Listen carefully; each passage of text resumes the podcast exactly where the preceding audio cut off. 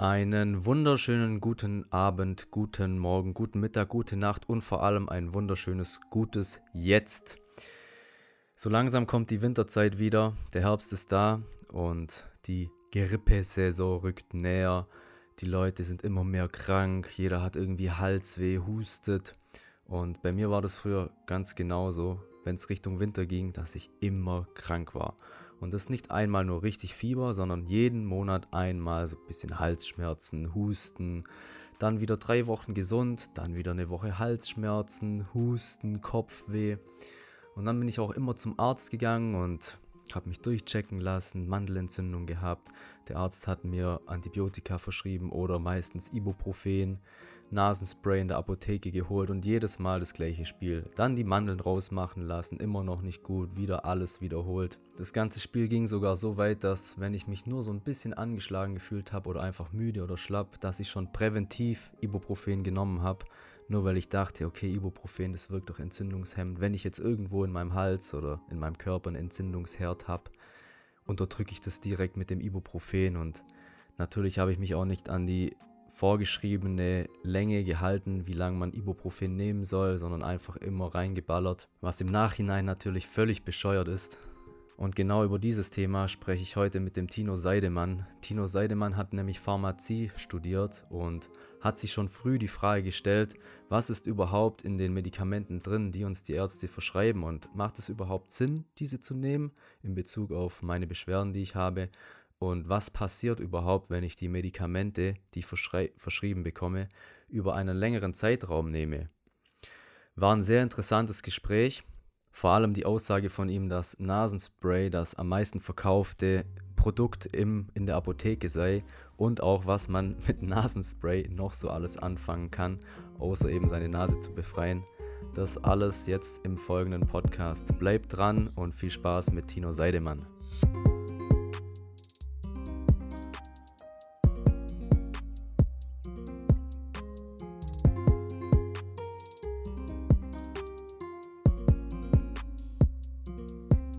Dir jetzt eine ruhige Minute oder sag mal ruhige zehn Minuten nehmen würdest und hinsitzen und den Gedanken freien Lauf geben würdest, was wären so die zwei bis drei größten Gedanken, die dir durch den Kopf gehen? Ob Sorgen sind oder positive Gefühle, egal. Oh, also dazu muss ich direkt sagen, ich habe mich jetzt die letzten Jahre meines Lebens, so ungefähr drei Stück, ähm, dem Wachstumsmindset verschrieben. Ich glaube, das ist ein Begriff, den man auch bei Wikipedia googeln kann. Ach, bei Wikipedia googeln kann, bei Google eingeben kann. Und im Endeffekt geht es darum, dass man dann immer nach vorne wandert. Und früher war ich wirklich so ein Mensch, ähm, ich war halt ein gewissenhafter Schüler, aber im Endeffekt auch nur, weil mich meine Eltern dahin getrieben haben. So nach dem Motto, du musst zur Schule gehen, damit was aus dir wird. Und erst in den letzten paar Jahren, da bin ich halt wirklich in diese Schiene reingekommen, dass ich mir dachte, ich muss jetzt mal was für mich selber machen, ich muss was aus meinem Leben machen und nicht einfach nur aufstehen, weil meine Eltern mir sagen, jo, du musst das tun, damit du irgendwann mal Geld verdienst, sondern wirklich, weil ich ein ganz klares Ziel habe, das ich verfolgen möchte und dass es einfach wert ist, darauf hinzuarbeiten. Und da bin ich dann unter anderem auch auf Greater gekommen, weil es ja die größte Weiterbildungsplattform Europas ist, mit sehr vielen namhaften Experten zum Thema Mindset, Vermögensaufbau, auch durchaus Spiritualität und Gesundheit. Und ja, da habe ich dann über einen glücklichen Zufall auch die Möglichkeit bekommen, dann beim Online-Festival teilzunehmen. Und mir auch schon, ich bin ja an der Heinrich-Heine-Universität tätig als wissenschaftlicher Mitarbeiter. Und wir müssen auch immer wieder Seminare geben, die ja vor Corona auch noch offline stattfanden. Inzwischen ist das so, dass wir jetzt auch wieder demnächst in den Hörsaal gehen dürfen. Aber Lehre muss halt weitergehen. Deswegen habe ich auch ähm, schon ein paar Webinare gehalten zum Thema pharmazeutische Biologie, ähm, Heilpflanzenkunde ist das im Endeffekt. Da noch ein bisschen Analytik, dies und das und jenes. Also ich muss allerdings wirklich sagen, es ist einfach viel angenehmer, wenn du wirklich vor den Leuten sprichst und einfach deinen Gesprächspartner siehst, so wie wir das jetzt gerade machen, auch wenn es virtuell ist. Ähm, einfach, weil das ein ganz anderes Gefühl ist, in so eine Kamera reinzusprechen. Das heißt, du siehst nicht, wie die Leute reagieren und das ist einfach was ganz anderes, weil du dir denkst, ja, okay, ich könnte jetzt genauso gut mit der Wand sprechen. Absolut, absolut. Ja, und jedenfalls hatte ich dann die Möglichkeit, da teilzunehmen. Und weil mir dann auch schon in einigen Seminaren von den Studenten berichtet wurde, dass ich ganz gut reden kann, dachte ich mir, ich muss jetzt einfach mal da rausgehen und den Leuten mitteilen, was mir so auf dem Herzen liegt, weil ich ja auch gerne Apotheker bin. Nur das Problem ist, dass einfach die Beratungsleistung, die in der Apotheke gesetzlich vorgeschrieben ist, häufig deswegen zu kurz kommt, einfach weil sich die Leute zum einen entweder nicht dafür interessieren oder aber, weil es den Leuten gar nicht so richtig bewusst ist, warum wir überhaupt da sind. Und du merkst jetzt gerade auch, wenn ich einmal so ins Reden komme, dann ist es schwierig aufzuhören. Und was ich wirklich schade finde, ist, dass die Apotheke halt wirklich der Ort ist, wo man meistens immer bloß das Geld rausgibt. Ja. Und letzten Endes, ich finde das so schade, dass die Patienten einfach ähm, aus diesen oder jenen Gründen verlernt haben, Fragen zu stellen und das manchmal gar nicht so richtig annehmen. Dass sie dann mit den Leuten einfach sprechen und fragen, Herr Apotheker, was kann ich denn machen? Oder gibt es nicht noch irgendwas anderes, was ich tun könnte? Mhm. Über diese Tabletten jetzt hinaus. Mhm. Also, wenn ich das richtig verstehe, hast du eine Ausbildung zum Apotheker gemacht? Genau, also ich habe Pharmazie studiert an der Heinrich-Heine-Universität Düsseldorf, wo ich jetzt gerade auch promoviere.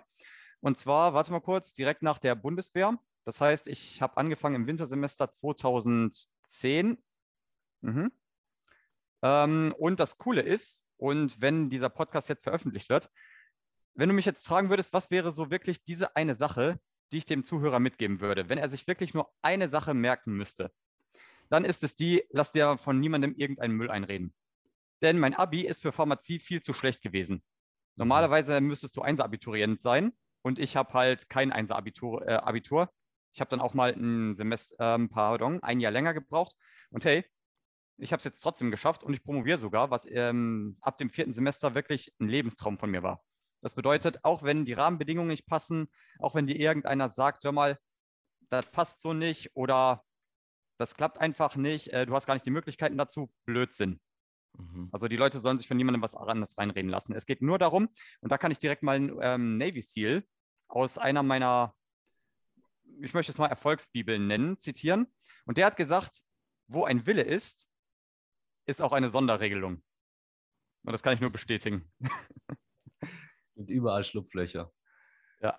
Ja, gut, Schlupflöcher ist ein, für mich jetzt ein leicht negativ behafteter Begriff. Ich würde es anders nennen, aber das ist die Kernaussage. Ja, okay, okay. Ja, was war bei dir der Auslöser, dass du dir damals dachtest, so, jetzt reicht's, jetzt will ich dieses Wachstums-Mindset bekommen?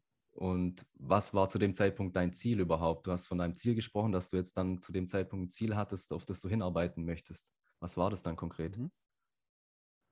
Ach, das ist eine sehr lange Geschichte. Und zwar ist das ja so, ich wusste lange Zeit überhaupt nicht, was ich werden wollte. Und mein Vater, der ist ähm, von Sternzeichen Steinbock, das heißt also schon ein ordentlicher Dickschädel.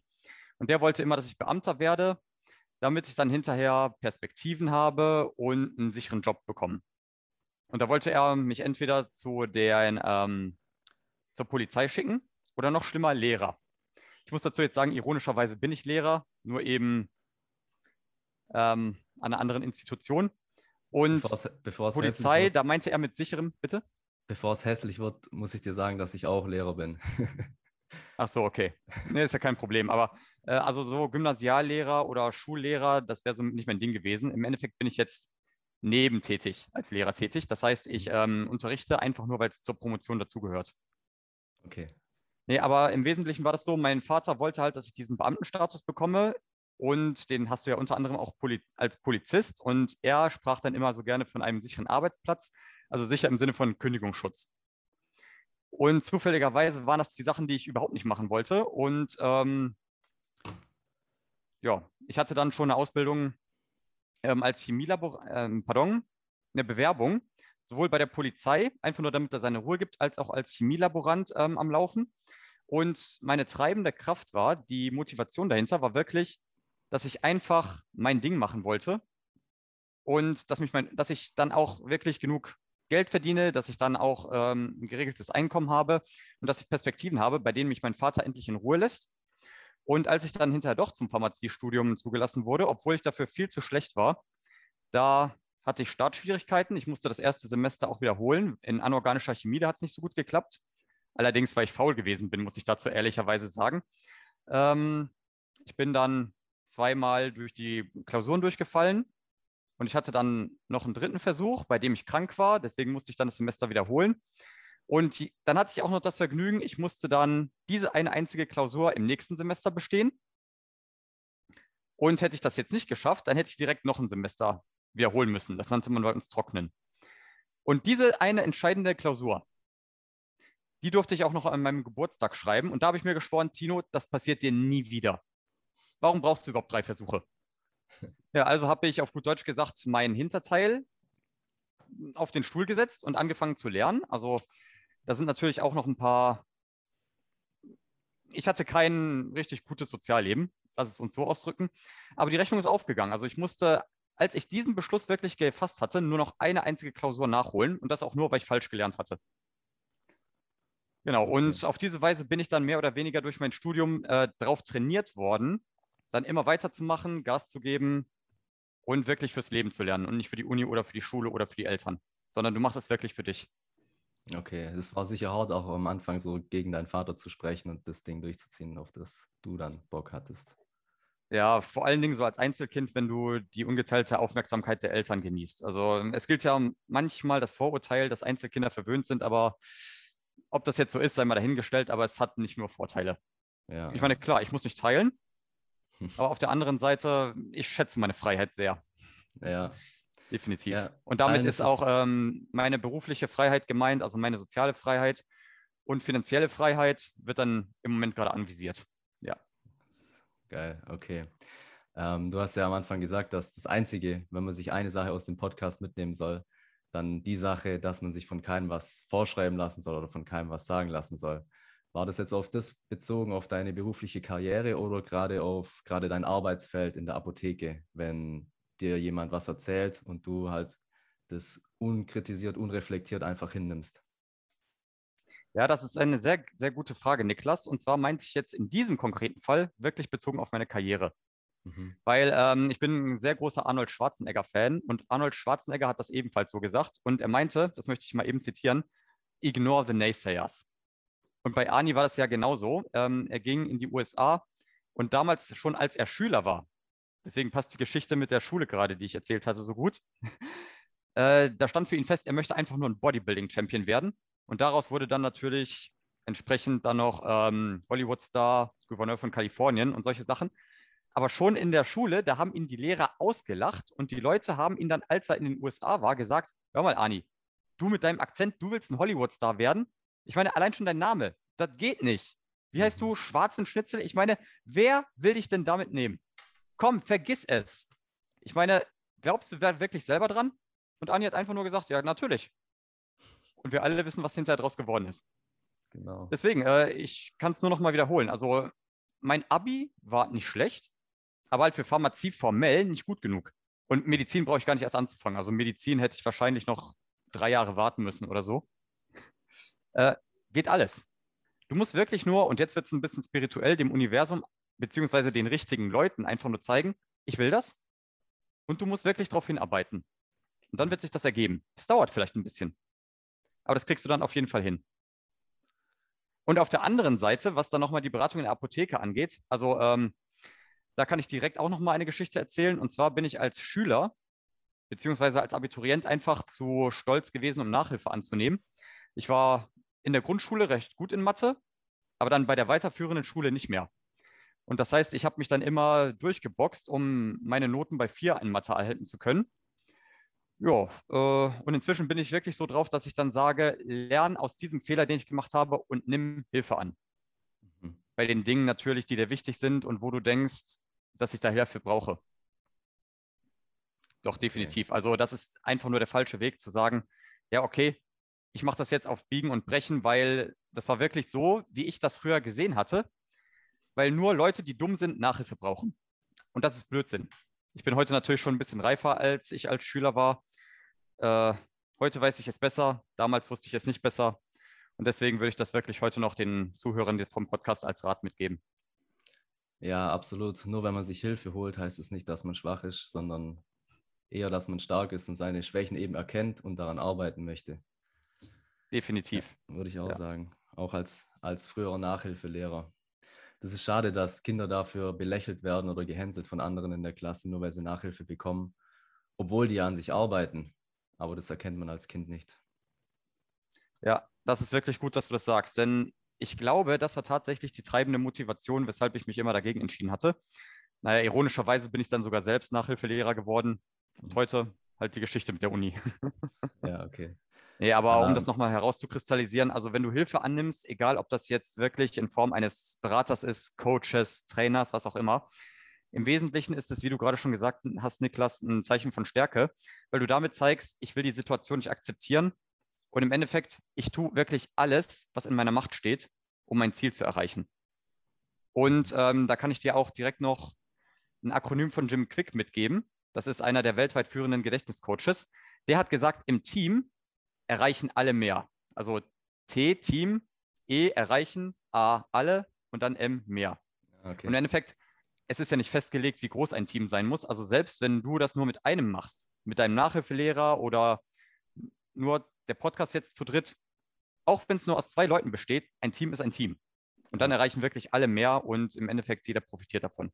Ja, das stimmt auf jeden Fall. Sofern die Leute natürlich am selben Strang ziehen. Also es geht wirklich darum, dass man auf ein gemeinsames Ziel hinarbeitet. Ja. Genau, genau, ja. ja. Da gibt es ja auch so, also ich als Lehrer weiß es ja, du bestimmt auch, als so pädagogische Maßnahmen, um aus einer Klasse, aus einer heterogenen Gruppe eine Einheit zu formen, braucht die heterogene Gruppe ein einzelnes Ziel, woraufhin alle hinarbeiten möchten. Und schon arbeiten alle zusammen und es harmoniert dann.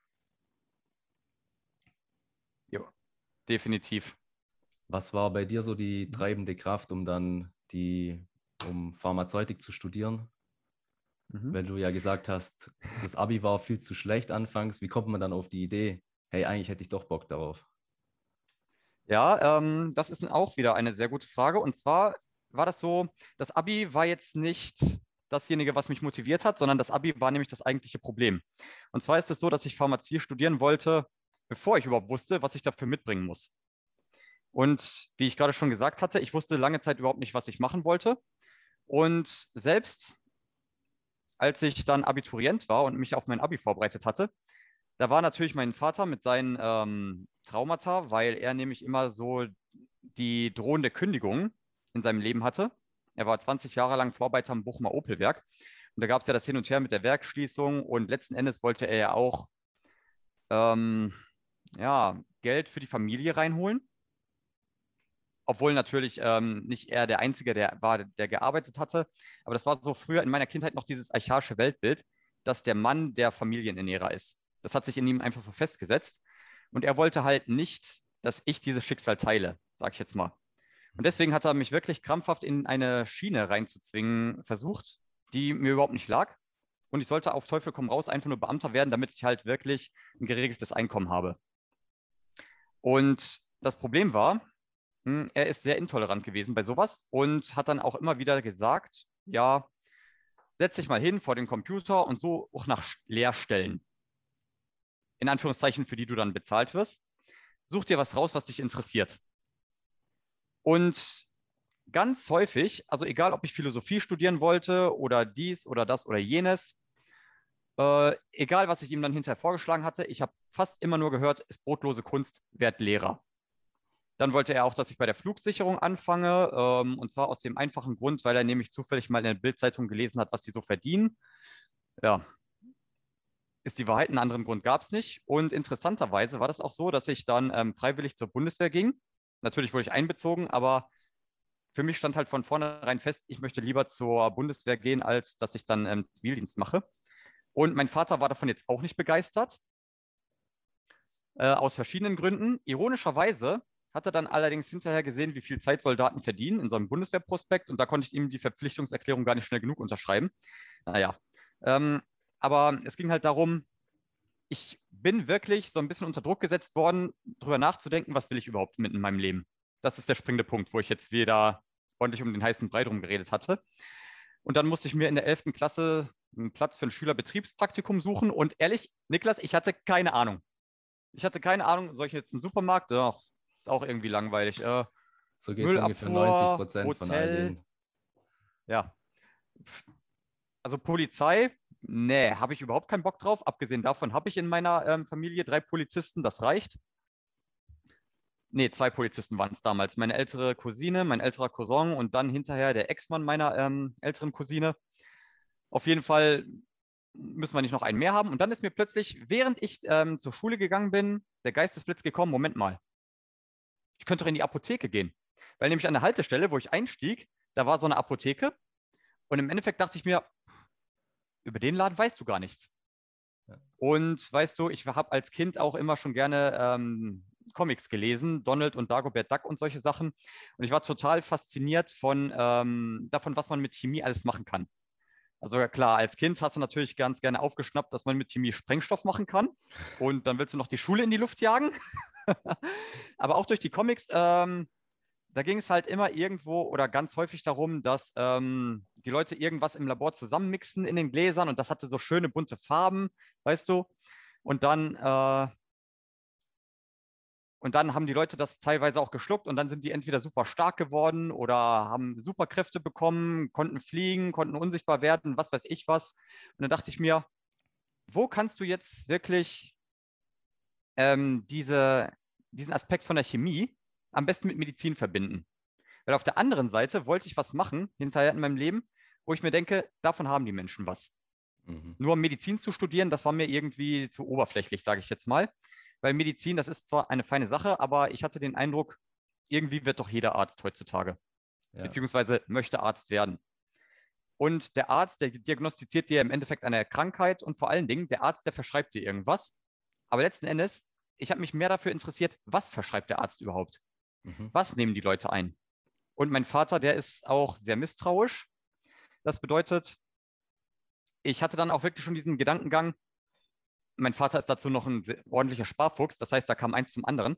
Und so habe ich mir dann hinterher überlegt, das, was die da in der Apotheke verticken, ist das denn wirklich alles nötig? Das heißt, ich wollte wirklich dazu in der Lage sein, selber zu wissen, was ist sinnvoll, wenn ich das einnehme, welche Tabletten helfen den Leuten wirklich und was ist einfach nur Geldmacherei. Sehr Wo werden spannend. die Leute abgezockt? Und sehr, weil ich mich da nicht auf andere Leute, genau, und weil ich mich da nicht auf andere Leute verlassen wollte, und blind dem Urteil von irgendwelchen Leuten vertrauen wollte, ja. habe ich mir beschlossen, ich nehme die Zügel selber in die Hand. Ich und ich lerne einfach dieses Handwerk, damit ich mich dann dahinter auskenne und falls irgendjemand mal in der Familie oder ich selber da Bedarf haben sollte, dann weiß ich selber, was ich nehmen muss. Ja, ja. Gut, so dass so nach dem Motto, hilf dir selber, sonst tut es ein anderer, wenn du Glück hast, sag ich jetzt mal. ja, genau. Bevor wir in das Thema reingehen, was sehr spannend ist, würde ich gerne noch von dir wissen, war das dann im Endeffekt so, dass sich deine Vorstellung das, was von dem Themenfeld, was der Apotheker macht, dann erfüllt hat? Quasi das, was du dachtest von Dagobert Duck und den Chemikalien, den bunten, hat sich das dann bewahrheitet? Ja, 50-50. Ähm, also natürlich hat sich das nicht bewahrheitet, weil ich jetzt ein, weil ich jetzt natürlich ähm, kein Reagenzglas schlucken muss und dann wachsen mir auf einmal Muskeln wie beim Bodybuilder. Mhm. Äh, dazu muss ich jetzt direkt sagen, das geht natürlich in Anführungszeichen mit ähm, Anabolika und fiesen Substanzen, die natürlich heftige Nebenwirkungen haben und bei so manchem Bodybuilder zum Herzinfarkt geführt haben. Also ähm, mit ein bisschen Fantasie geht das sogar, aber das ist nicht definitiv nichts, was ich jemandem raten würde. Ähm, und es gibt natürlich Aspekte, wo ich sage, auf jeden Fall, ich bin ja auch immer noch ähm, leidenschaftlicher Apotheker, so würde ich mich bezeichnen. Das heißt, ich bin schon froh, dass ich das gemacht habe, aber nicht in allen Aspekten hat sich das wirklich so erfüllt. Und es ist einfach, deswegen bin ich ja zu Greater auch auf die Bühne gegangen. Es ist einfach so, dass viele Dinge im Umlauf sind, deren Wirkung fragwürdig ist wo man sich dann denkt, hilft das den Patienten wirklich oder äh, ist es nicht besser, wenn sie darauf verzichten? Ja. Und weshalb ich wirklich dann auch gesagt habe, da bin, möchte ich komplett ehrlich zu dir und den Hörern von deinem Podcast sein. Ähm, ich habe ja auch ein Hörbuch aufgenommen mit dem Titel Meistere deine Gesundheit und der, ähm, das Video, das du jetzt gesehen hast von meinem Auftritt, da muss ich sagen, der Auftritt selber hieß früher auch Meistere deine Gesundheit, nur zwecks Suchmaschinenoptimierung hat er dann hinterher einen Titel bekommen, wo ich mir dachte so, wow, also so plakativ habe ich das jetzt nicht vorgehabt. ähm, ja, und dann ist es so, im Audiobook habe ich dann auch wirklich nochmal ein paar Aspekte betont, die auch in der Rede ähm, zur Sprache gekommen sind. Und zwar nämlich, dass, es, dass man immer was machen kann, egal ob man jetzt auf Medikamente angewiesen ist oder nicht, wenn man sich im Endeffekt, um das noch wirklich nochmal zu kondensieren, auf die wesentlichen Sachen, wenn man auf seine Ernährung achtet, und wenn man einfach mehr Sport betreibt. Mhm. Äh, in meinem Hörbuch habe ich von Diabetes Typ 2 gesprochen und beim Ty Diabetes Typ 1 ist das so, der muss Insulin nehmen, weil er wirklich einen Insulinmangel hat. Da ist das so, die Bauchspeicheldrüse wird dann hinterher vom eigenen Immunsystem angegriffen und die Zellen produzieren dann ähm, kein Insulin mehr. Und deswegen muss er das von außen zuführen. Beim Typ 2-Diabetiker ist das was anderes. Der Typ 2-Diabetiker hat keinen Insulinmangel, der hat eine Insulinresistenz. Das bedeutet, der kriegt den Typ 2-Diabetes durch einen ungesunden Lebensstil. Einfach deshalb, weil der im Endeffekt mit der Zeit so viel Insulin braucht, dass der Körper sich dann auf gut Deutsch gesagt irgendwann verarscht fühlt und die Insulinproduktion nach und nach drosselt. Und das bedeutet, wenn er dann seinen Lebensstil nicht verbessert, sondern im Gegenteil, wenn es dann immer schlimmer wird, dann wird auch der Typ 2 Diabetiker eventuell insulinpflichtig und dann stellt der Körper irgendwann die Insulinproduktion komplett ein und auch der Typ 2 Diabetiker muss dann mit der Zeit Insulin spritzen. Mhm. Wohlgemerkt, wenn die Leute, falls man das so sagt, den Schuss nicht hören. Und im Endeffekt ist das auch der Grund, weshalb ich dann persönlich jetzt sage, dass solche Sachen wie Typ 2 Diabetes, die gelegentlich als Zivilisationserkrankung bezeichnet werden, aus meiner Sicht jetzt wirklich eher ein Symptom sind für eine andere Erkrankung. Und zwar hier ganz konkret für zwei Erkrankungen, muss ich mich jetzt korrigieren, für die beiden Erkrankungen Fehlernährung und Bewegungsmangel. Mhm. Und früher hätte ich jetzt auch gesagt, hätte ich da mein eigenes Hörbuch gehört, was ist das für ein Typ? Der sagt mir jetzt einfach nur, ich soll mir jetzt, ich soll mich jetzt mal ein bisschen gesünder ernähren und mehr Sport machen. Ja, erzähl mir was Neues. Der Haken an der Sache ist nur, ich habe dann halt wirklich auch im Studium gemerkt, äh, egal ob in Pharmakologie oder in klinischer Pharmazie, wenn du wirklich nur an diesen beiden Stellschrauben in deinem Leben arbeitest, und das ist ja wirklich was, was du wunderbar unter Kontrolle hast, dann kannst du so eine krasse Änderung bewirken, dass ich das unbedingt nochmal betonen wollte. Denn ich sehe es immer wieder, ähm, auch wenn ich dann wirklich in der Apotheke stehe, ach, könnte ich den ganzen Tag darüber erzählen. Ähm, in dem Zusammenhang möchte ich jetzt allerdings nochmal eine Geschichte aufgreifen. Da war ich noch nicht so lange Apotheker und ich war, würde ich selber noch sagen, Berufsanfänger.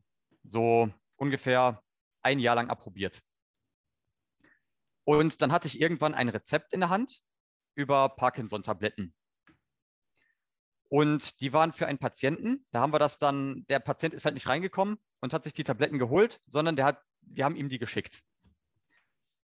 So, und da musste dann hinterher im Backoffice dann die Bestellung vorbereitet werden. Und eben weil es ein Parkinson-Medikament war, da war mein erster Gedanke als Berufsanfänger, oh, der arme Patient ist bettlägerig und kann das Haus nicht verlassen. Und dann bin ich von meiner Kollegin wirklich demonstrativ ausgelacht worden, und da kam heraus, okay, es gibt Patienten, die lassen sich das wirklich nur aus Bequemlichkeit schicken. Und nicht, weil sie das Haus nicht verlassen können. Und da dachte ich mir so, oh Gott. Naja, Stichwort Bewegungsmangel. Ja. Am besten noch die Insulinspritze vom Diabetiker, der sie sich ans Haus liefern lässt. Ja, das hast du jetzt gesagt. Also, aber ich wollte damit nur sagen, welche Dimension das teilweise annehmen kann. Ja. Und das Problem ist, ähm, es gibt durchaus auch Arzneimittel, die haben sogenannte paradoxe Wirkungen. Da kann ich dir direkt ein paar aufzählen. Und zwar ähm, ist das so, ich sage jetzt wirklich nur mal beispielhaft, wenn du zu viel Ibuprofen nimmst, dann kriegst du Kopfschmerzen mit der Zeit.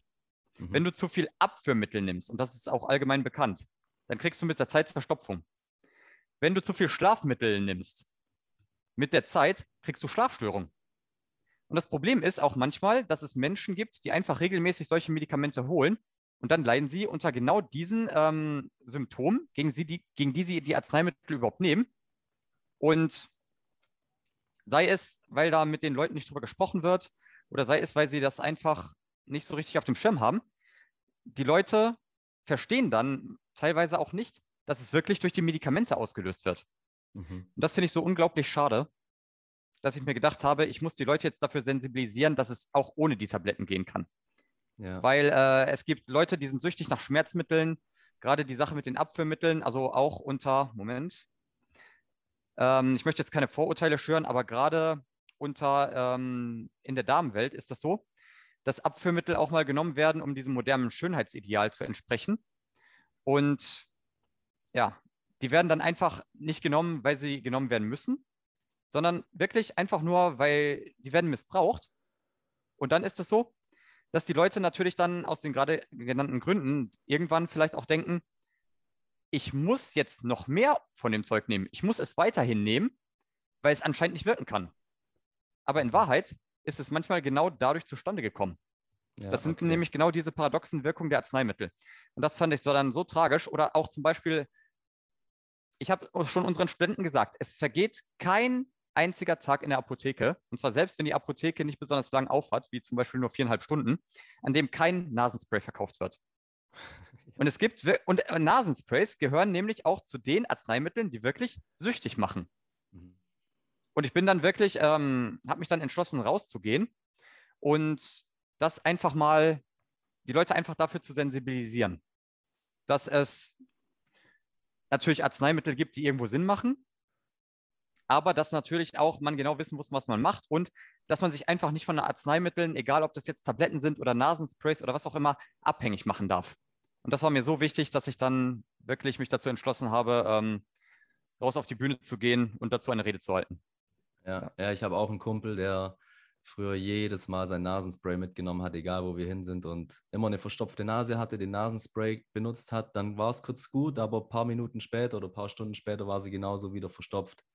Und dann wieder und wieder und wieder das gleiche Prinzip, immer den Nasenspray rein und wieder die Nase verstopft. Das ist wahrscheinlich das, was du jetzt gerade auch mit den Tabletten gemeint hast, mit Ibuprofen. Mhm. Dein Video auf YouTube auf Creator heißt ja die Pharmalüge. Ist es das, was du damit meinst oder das, was du damit aussagen möchtest? Ja, das ist das, was ich vorhin angesprochen hatte. Ähm, ja. Den Titel hat nämlich tatsächlich Greater alleine vergeben. Der Vortrag okay. hieß früher Meistere deine Gesundheit, also der war deutlich weniger plakativ. okay. Aber ich bin trotzdem, muss ich jetzt gestehen, dafür verantwortlich, weil ich ja gesagt habe, ne, nennt den wie ihr wollt. Das hat was mit Suchmaschinenoptimierung zu tun. ja, klar, Clickbait. Genau. Um so viel wie möglich Aufmerksamkeit zu generieren. Also ich glaube, du hast sogar gesagt, dass manche Verbraucher teilweise von der Apotheke abgezogen werden. Was hat es damit auf sich? Mhm. Ähm, das ist jetzt natürlich so eine gewisse Sache. Da muss, möchte ich direkt am Anfang betonen, schwarze Schafe gibt es überall. Und Niklas, glaub mir eins, ähm, was immer in der Pharmabranche gerade passiert, es spricht sich wahnsinnig schnell rum. Also ich kenne sämtliche Skandale bei uns. Ich kenne den Bottropper Zytostatika-Skandal. Da hat ein Kollege von mir ähm, Krebsmedikamente gestreckt. Und das ist auch vor kurzem wieder in einem internen Seminar in meinem Graduiertenkolleg ähm, aufgegriffen worden. Da war eine Dozentin vom äh, Paul-Ehrlich-Institut. Das ist die Qualität unter anderem von Sera und Impfstoffen, das heißt top aktuelles Thema ähm, untersucht, aufgegriffen worden.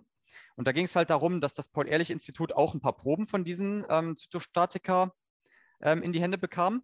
Der wurde ja über Whistleblower verpfiffen.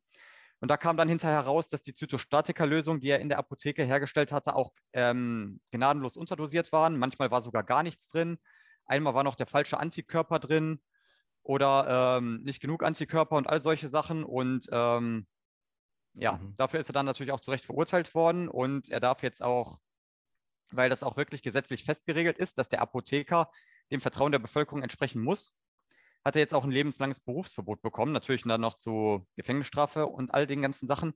Ich wollte damit nur sagen, ich weiß natürlich auch, dass es immer wieder ein paar Vertreter gibt, die dann das Vertrauen in die Berufsgruppe hinsichtlich der Bevölkerung untergraben, enttäuschen und äh, wie schade das auch, und wie schade das auch ist. Also ich kenne auch die Geschichte von dem ähm, Säugling, der tausendfach überkonzentrierte ähm, Augentropfen bekommen hat in irgendeiner Krankenhausapotheke. Das war schon ein Weilchen her. Sekunde, ich glaube, da war ich im dritten Semester, also irgendwie um 2012 muss das gewesen sein. Dann ähm, etwas aktueller auch die Sache, was da in Köln passiert ist mit der ähm, Mutter und ihrem kleinen Kind, das da gestorben ist, weil die einfach nur Glucose für einen Schwangerschaftstest ähm, haben wollte und dann war das hinterher mit Lidocain entweder verunreinigt oder was auch immer. Äh, ich meine, klar, das sind natürlich besonders tragische Sachen und als Außenstehender würde ich dann auch denken, ja, okay, warum soll ich überhaupt noch in die Apotheke gehen? Nur letzten Endes, es gibt wirklich viele, viele ähm, Kollegen, die ich habe, die sind nicht auf Gewinn orientiert. Mhm. Und es ist wirklich schon so, dass die wirklich was für die Menschen machen möchten. Ja, und klar. die Wahrheit ist nun mal, ähm, ich bin auch hinterher im Studium jemand gewesen, der in die Apotheke gehen wollte, wenn er fertig ist, einfach weil ich den Menschen helfen wollte. Und für Leute wie mich ist die Pharmaindustrie auch, sage ich jetzt ganz offen, ein sehr lukrativer Arbeitgeber. Und ich behaupte jetzt einfach mal, dass viele von meinen Kollegen ähm, unter anderem in die Industrie möchten, einfach weil sie dort besser verdienen. Das ist ganz sicher nicht nur der einzige Grund. Also es gibt natürlich auch ähm, Kollegen, die möchten deswegen in der Pharmaindustrie arbeiten, einfach weil sie das Tätigkeitsfeld sehr spannend finden oder weil die halt nicht so gerne Kundenkontakt haben und ein bisschen introvertierter sind oder ähm, weil die gute Erfahrungen mit dem Unternehmen haben. Die Gründe, die können unterschiedlich sein, aber im Grunde äh, genommen, sage ich jetzt mal, zahlt die Pharmaindustrie nicht schlecht. Und ich wollte halt jemand sein, weil ich gedacht hatte, in der Pharmaindustrie geht es halt vor allen Dingen darum, Geld zu machen. Das war früher der Gedanke, den ich im Studium hatte. Und in der Apotheke ist das so, dass du wirklich die Leute berätst und ihnen sagst, was sie da wirklich nehmen sollen, damit es ihnen besser geht. Wohlgemerkt, das war der Gedanke, den ich früher hatte. Und dann stand ich in der Apotheke und habe festgestellt, boah, es ist irgendwo genau dasselbe. Dann war ich da und ich war wirklich gierig darauf, den Leuten mein gesammeltes Wissen zu präsentieren und den Leuten alles zu erzählen, was ich über die Arzneimittel wusste und wie sie das korrekt annehmen müssen und auch, äh, was es für Nebenwirkungen gibt und wie die Wirkung sich anfühlt und dies und das und jenes. Und dann habe ich ganz schnell festgestellt, das, was die Leute wirklich vor allen Dingen in der Apotheke interessiert, ist der Preis. Mhm. Und auch wenn es jetzt nicht um die frei verkäuflichen Sachen geht, also egal, ob die das einfach so kaufen können oder ob sie ein ärztliches Rezept bekommen, es geht ganz häufig einfach nur um den Preis und nicht darum, was dieses Medikament jetzt wirklich kann. Und auch bei Rezepten erlebe ich das immer wieder, also gefühlt in 50 Prozent der Fälle, dass die Beratung einfach nur so aussieht, dass es da heißt, ja, gibt es da nichts günstigeres oder warum ist das jetzt so teuer oder warum muss ich jetzt 5 Euro zuzahlen? Warum muss ich überhaupt was dazu zahlen? Warum übernimmt die Krankenkasse das nicht? Und all solche Sachen. Und auch das fand ich dann irgendwo schade. Und der Punkt, weshalb ich dann nochmal wirklich betont hatte, Leute, ihr könnt da wirklich mit eurer, ähm, so viel für eure Gesundheit machen, wenn ihr einfach was gegen Bewegungsmangel unternehmt und gegen Fehlernährung. Denn dann kann das sogar passieren, dass man weniger Medikamente braucht. Die Therapie kann sogar besser anschlagen, wenn man Medikamente braucht. Und dann kann man die auch irgendwann wieder absetzen. Und letzten Endes, wenn man Tabletten absetzt, kann man sich natürlich dann auch ähm, das Geld dafür sparen. Deswegen bin ich jetzt mit dem Titel, den mein YouTube-Video hat, nicht zu hundertprozentig einverstanden, weil das wirkt nämlich so, der Vortrag heißt ja, äh, warte mal kurz, ähm, Manipulation mit Pillen, war das richtig? Ähm, Apotheke über die Tricks der Arzneimittel. Nee, nee, nee, die, die drei ähm, kurzen Sachen. Manipulation mit Pillen war das, oder? Ach so. Das war ja nur der Zusatz. Ach so, ja, ja, das, das steht auf dem Thumbnail, ja. Genau, Manipulation mit Pillen. Und ja. das wirkt so, vor allen Dingen, genau, der Zusatz Tricks der Pharmaindustrie. Ähm, die Pharmaindustrie hat fragwürdige Vermarktung, Vermarktungsstrategien. Ich bin auch nicht mit allen davon einverstanden. Deswegen ist das schon irgendwo korrekt aber so hundertprozentig zufrieden bin ich damit nicht, weil ich nämlich nicht nur, also ich bin nicht 100% kontra Pharmaindustrie, sondern es gibt auch Sachen, wo ich wirklich sage, das ist okay, was sie machen. Es gibt nur halt Sachen, mit denen ich nicht hundertprozentig einverstanden bin. Und was mir wirklich viel wichtiger war im Zusammenhang mit dem Video, im Zusammenhang mit dem Titel, das war, glaub einfach nicht alles, was dir die Werbung erzählt. Mhm. Natürlich ist es so, dass die Werbung teilweise auch von der Pharmaindustrie in Auftrag gegeben wird. Ich meine, ist ja klar, die wollen ihre Produkte verkaufen. Nur manipuliert, und das ist wiederum etwas, was ich und ganz viele meiner Kollegen in der Apotheke immer wieder sehen, ist, dass die Leute reinkommen, eben weil sie, äh, wie drücke ich das jetzt weniger radikal aus, durch die Werbung, die sie halt auf dem Sofa im TV sehen, ein bestimmtes Bild in ihrem Kopf kreieren, was diese Arzneimittel alles so können. Und das Problem, was ich jetzt wirklich sehe in der Apotheke, ist das, was ich nämlich schon in meiner Ausbildung gesehen habe. Die Leute kommen nicht rein und sagen uns, was sie für einen Wirkstoff haben möchten. Manchmal sagen sie uns auch nicht, was sie für ein Präparat haben möchten, sondern die Leute kommen rein in die Apotheke. Sie wollen ein ganz bestimmtes Arzneimittel haben, können sich aber nicht an den Namen erinnern. Und dann beschreiben sie uns da aber in aller Ausführlichkeit, was sie für eine Werbung gesehen haben, wo das drin vorgestellt wurde, Sie wissen nicht, wie es heißt, aber sie wissen, wie die Packung ungefähr aussah. Sie wissen, wogegen das war. Und sie wissen, dass da jetzt zum Beispiel ein nackter Mann aufgetaucht ist oder dass da so eine Comicfigur war, die die Nase äh, zugeschnürt hatte. Und dann ist die, nachdem die Tabletten vorgestellt wurden, direkt wieder frei geworden. Alle schon erlebt. Also das war jetzt wirklich keine Überspitzung, sondern äh, genau so werden die Sachen teilweise geschildert. Oder dann auch, ja, ich möchte so ein Erkältungsmittel haben. In der Werbung trat da einer auf, der sah aus wie Daniel Hartwig, so nach dem Motto. Mhm. Okay. Und ich meine, das hat mir wirklich zu denken gegeben, wenn die Leute sich nicht an den Namen des Produktes erinnern können, aber sie können dir wirklich haargenau beschreiben, wie sich die Werbung abgespielt hat. Und da dachte ich mir, oh, war ja. Also das ist jetzt wirklich ähm, ein Wandel in der Gesellschaft, wo ich mir denke, das ist schade, wenn es so weitergeht. Ja, also um nochmal auf die Kunden zurückzukommen, die einfach zu dir äh, in die Apotheke kommen und nach dem Preis fragen. Ich denke, das liegt einfach daran, die haben ein Problem, eine Krankheit, keine Ahnung, gehen zum Arzt und der Arzt verschreibt denen was. Und die sehen dann halt die eine Lösung darin, indem sie das Produkt erwerben. Und dann ist natürlich die wichtigste Frage, was kostet das Produkt so? Was kostet die Abkürzung, um wieder so schnell wie möglich gesund zu werden? Ihr stellt doch auch bestimmt Produkte in der Apotheke selber her. Äh, Niklas, hast du noch ein bisschen mehr Zeit mitgebracht? Äh, über das Thema könnte ich jetzt den ganzen Tag reden. Ja, sehr gerne. Pack aus. Klar. Also, ähm, da kann ich direkt nochmal auf mein Audiobook ähm, verweisen. Ähm, unter der Seite www.tino-seidemann.de. Da gehe ich auch nochmal auf ein paar dieser Aspekte ein und ähm, ich habe zu dem Thema auch wirklich, ähm, warte mal, wann war das? Ende letzten Jahres. Da hatte ich die, die, Möglichkeit, an so einem Buchprojekt teilzunehmen. Das Buch ist inzwischen brandaktuell rausgekommen. Das äh, ist am 20. September auf Amazon erschienen, war am ersten Tag auch direkt ausverkauft. Schleichwerbung. Und in diesem Buch habe ich unter anderem darüber geschrieben, so in einem Beitrag von vier Seiten, warum es vorteilhaft wirklich ist, in der Apotheke zu kaufen, statt im Internet. Ähm, und da mache ich auch keinen Hehl draus. Heutzutage ist das ja so, wir leben im Zeitalter der Digitalisierung und wir Apotheker, wir haben schon seit vielen, vielen Jahren ähm, einen Krieg, den wir mit Online-Versandapotheken führen.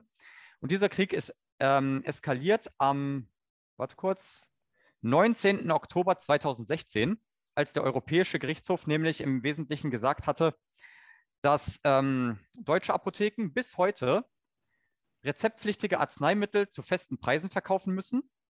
Und das bedeutet im Endeffekt, ähm, dadurch soll die sogenannte freie Apothekenwahl der Patienten sichergestellt sein. Das bedeutet, ähm, wenn wann auch immer ein Patient jetzt von einem Arzt ein Arzneimittel verschrieben bekommt, dann spielt es keine Rolle, in welcher Apotheke er dieses Rezept einlöst. Er muss überall gleich viel bezahlen. Und der Europäische Gerichtshof hat allerdings im Jahr 2016 gesagt, dass wenn ähm, die Versandhändler ihren Sitz im Ausland haben, äh, ich möchte jetzt keine Namen nennen, dann ähm, gilt das für die allerdings nicht mehr, sondern wenn die Patienten dann hinterher bei solchen Internetapotheken die eben nicht in Deutschland ansässig sind, ihre Rezepte einreichen, dann bekommen die Rabatt. Meistens nur in Form von 2 Euro, aber das reicht schon, damit dann hinterher die Leute natürlich sehen, okay, es ist günstiger als in der Apotheke. Und ich bin ganz offen, man kann es den Menschen ja gar nicht zum Vorwurf machen, weil wir müssen alle sehen, wie wir überleben. Corona hat für uns alle natürlich die Preise in die Höhe getrieben und man möchte natürlich auch sparen. Deswegen, ich sehe das natürlich vollkommen ein und ich habe auch zu meinen Studenten schon gesagt, weil ich da mal ein bisschen so die Preisunterschiede recherchiert hatte.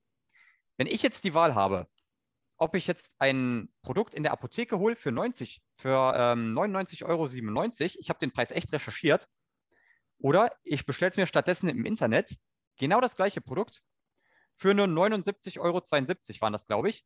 Hallo? Und das war auch noch ein Produkt, das nimmst du nicht nur einmal, sondern das kaufst du immer wieder nach. Mhm. Da wäre ich doch bescheuert, wenn ich das in der Apotheke mache.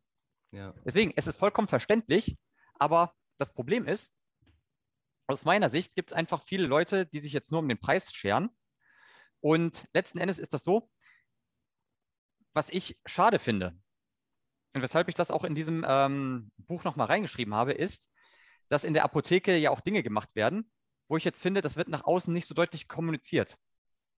Und ähm, jetzt habe ich auch wieder viel drumherum geredet, aber Niklas, um auf deine Frage nochmal ähm, zu sprechen zu kommen. Wir machen in der Apotheke auch tatsächlich ähm, Arzneimittel, die wir selber herstellen, und das sind die sogenannten Rezepturen. Das bedeutet, eine Apotheke hat auch ein Labor und ähm, es gibt Apotheken, die machen das lieber, es gibt Apotheken, die machen es halt überhaupt nicht gerne. Und das hängt damit zusammen, dass es einfach, es ist wirklich so, jedes Mal, wenn der Arzt eine Rezeptur verschreibt, also so ein Arzneimittel, was dann in der Apotheke erst hergestellt werden muss, meistens sind das äh, Cremes oder Salben, die gerührt werden müssen, mhm. dann rentiert sich das für die meisten von uns nicht mehr. Aber trotzdem machen wir es. Und ähm, der Sinn dahinter ist unter anderem, dass diese Rezepturarzneimittel, die in der Apotheke hergestellt werden müssen, deswegen von uns hergestellt werden müssen, weil du die nicht von der Pharmaindustrie in dieser Form bekommen kannst, sondern es ist wirklich eine individuelle Dienstleistung, weil zum Beispiel das Ganze für ein Kind ist, wo die Pharmaindustrie jetzt keine Dosis gemacht hat, sondern die hat der Arzt individuell angepasst. Die gibt es nicht auf dem Markt. Und deswegen besteht eine von unseren Aufgaben auch darin, so etwas überhaupt den Leuten zur Verfügung zu stellen. Weil Apotheker ähm, wirklich laut Gesetzbuch einen ähm, Versorgungsauftrag haben. Und da steht schwarz auf weiß drin, der Apotheker ist berufen, in Paragraph 1 übrigens, also wirklich äh, oberste Priorität könnte man sagen, die deutsche Gesellschaft, also die deutsche Bevölkerung mit Arzneimitteln zu versorgen. Mhm. Und dann steht da noch als Zusatz, er dient damit sowohl dem Schutz des Einz äh, dem Gesundheitsschutz des Einzelnen als auch der gesamten Bevölkerung. Okay. Und jetzt ist es so, der springende Punkt ist nämlich, das, was ich gerade beschrieben hatte mit den Rezepturarzneimitteln, und zwar wirklich nur um ein einziges Beispiel zu nennen, das macht keine Internetapotheke. Mhm. Ja. Und deswegen ähm, wollte ich einfach nochmal gerade in diesem Buch darauf aufmerksam machen, ja, natürlich ist die Apotheke teuer, aber letzten Endes ist dieser Preis natürlich auch insofern gerechtfertigt, dass da eine gewisse Arbeitsleistung dahinter steckt. Und ich persönlich finde es jetzt natürlich auch einfach, gerade deshalb, weil ich noch in der Apotheke aushelfe, schade, dass das einfach nicht so häufig nach außen kommt. Ne? Ja. Eine öffentliche Apotheke macht auch Nacht- und Notdienste. Und die Menschen, die ich dann auch hinterher ähm, nachts erlebt habe, ich kann dir sagen, die sind wirklich dankbar dafür, dass eine Apotheke auch nachts auf hat. Internet, kannst vergessen. Internet, also Internetapotheken machen einfach keine Nachtdienste. Und da ist das so, du kannst natürlich alles Mögliche günstig bestellen, nur im Endeffekt, niemand achtet drauf, was es ist. Und ähm, im Allgemeinen dauert es auch länger, weil das ist quasi mit einer Bestellung bei Amazon vergleichbar. Das heißt, du bestellst was, es ist relativ zügig da, aber trotzdem musst du ein paar Tage warten. Und wenn du jetzt, ich sage bewusst, morgens in eine Apotheke gehst und das Arzneimittel gibt es gerade, dann hast du es innerhalb von mehreren Stunden, aber noch am selben Tag in der Hand. Und das schafft auch keine Internetapotheke. Also irgendwo muss man sich dann jetzt auch mal vor Augen führen, nur um das Ganze noch ein bisschen fair zu halten. Irgendwo ist der Preis dann doch schon gerechtfertigt, weil du einfach eine ganz andere Servicequalität hast. Aber ich muss zugeben, das ist jetzt wirklich nur meine subjektive Meinung. Okay. Ich habe eine äh, Doku gesehen von einem, Hol von einem niederländischen Apotheker, der seine, der, der die Produkte eben, die er verkauft, die meisten davon selber herstellt. Weil er sagt, es ähm, ist für seine Kunden das Beste, weil er sie eben individuell für die Kunden zuschneiden kann. Und weil er denkt, dass oder weil er sagt, dass die Produkte, die die Pharmaindustrie herstellt, dass die überteuert sind. Und die Produkte, die er selber herstellt, kann er billiger an die Leute weitergeben. Warum produziert dann nicht jede Apotheke die Produkte selber, um dann quasi das billiger anbieten zu können? Ja, das ist jetzt tatsächlich eine Frage, die ich so ähm, nicht beantworten kann. Einfach deswegen, ähm, weil ich nicht weiß, was das für Produkte sind. Mhm. Also falls das Nahrungsergänzungsmittel sind, kann das viele verschiedene Ursachen haben. Ähm, also Nahrungsergänzungsmittel sind etwas, was du anbieten kannst. Und äh, Nahrungsergänzungsmittel in der Apotheke sind, hängt darauf ab, was die Apotheke für eine Ausrichtung hat. Also es gibt zum Beispiel Apotheken, die sind auf Homöopathie spezialisiert. Andere, ähm, das hängt natürlich auch davon ab, wo ist die Apotheke angesiedelt, Angebot und Nachfrage. Was ist so das typische Kundenklientel, was reinkommt? Und das habe ich auch in dem äh, Buch schon reingeschrieben, das, das ich ebenfalls empfehlen kann. Ähm, das Buch heißt Ausgezeichnetes Expertenwissen, Band 1, das es inzwischen auf Amazon gibt. Und die Sache ist, ähm, ich persönlich spreche, auch wenn viele meiner Kollegen das leider, muss ich dazu sagen, gerne machen, ich spreche nicht gerne von ähm, Kunden, die in die Apotheke reinkommen. Weil man mir im Studium schon beigebracht hat, dass es hilfsbedürftige Menschen sind, das sind Patienten. Die kommen zu dir, weil sie krank sind und weil der Gesundheitszustand sich verbessern soll ganz ehrlich, es gibt Leute, ähm, die kommen rein in die Apotheke und dann kann ich auch nur sagen, das sind Kunden. Zum Beispiel, wenn sie einfach nur Kosmetikprodukte haben möchten. Also das hat dann für mich jetzt nichts mehr mit Patienten zu tun, auch wenn er vielleicht ähm, eine hochwertige ähm, Lotion haben möchte wegen seiner Neurodermitis. Aber manchmal muss man dann schon wirklich zwischen echten Patienten unterscheiden und zwischen Kunden. Und im Endeffekt ist das so, ich habe in dem Buch schon reingeschrieben, wann immer man in einer Apotheke echt als Patient nicht nur wahrgenommen, sondern auch wirklich als solcher angesprochen wird, dann weißt du, dass du gut aufgehoben bist.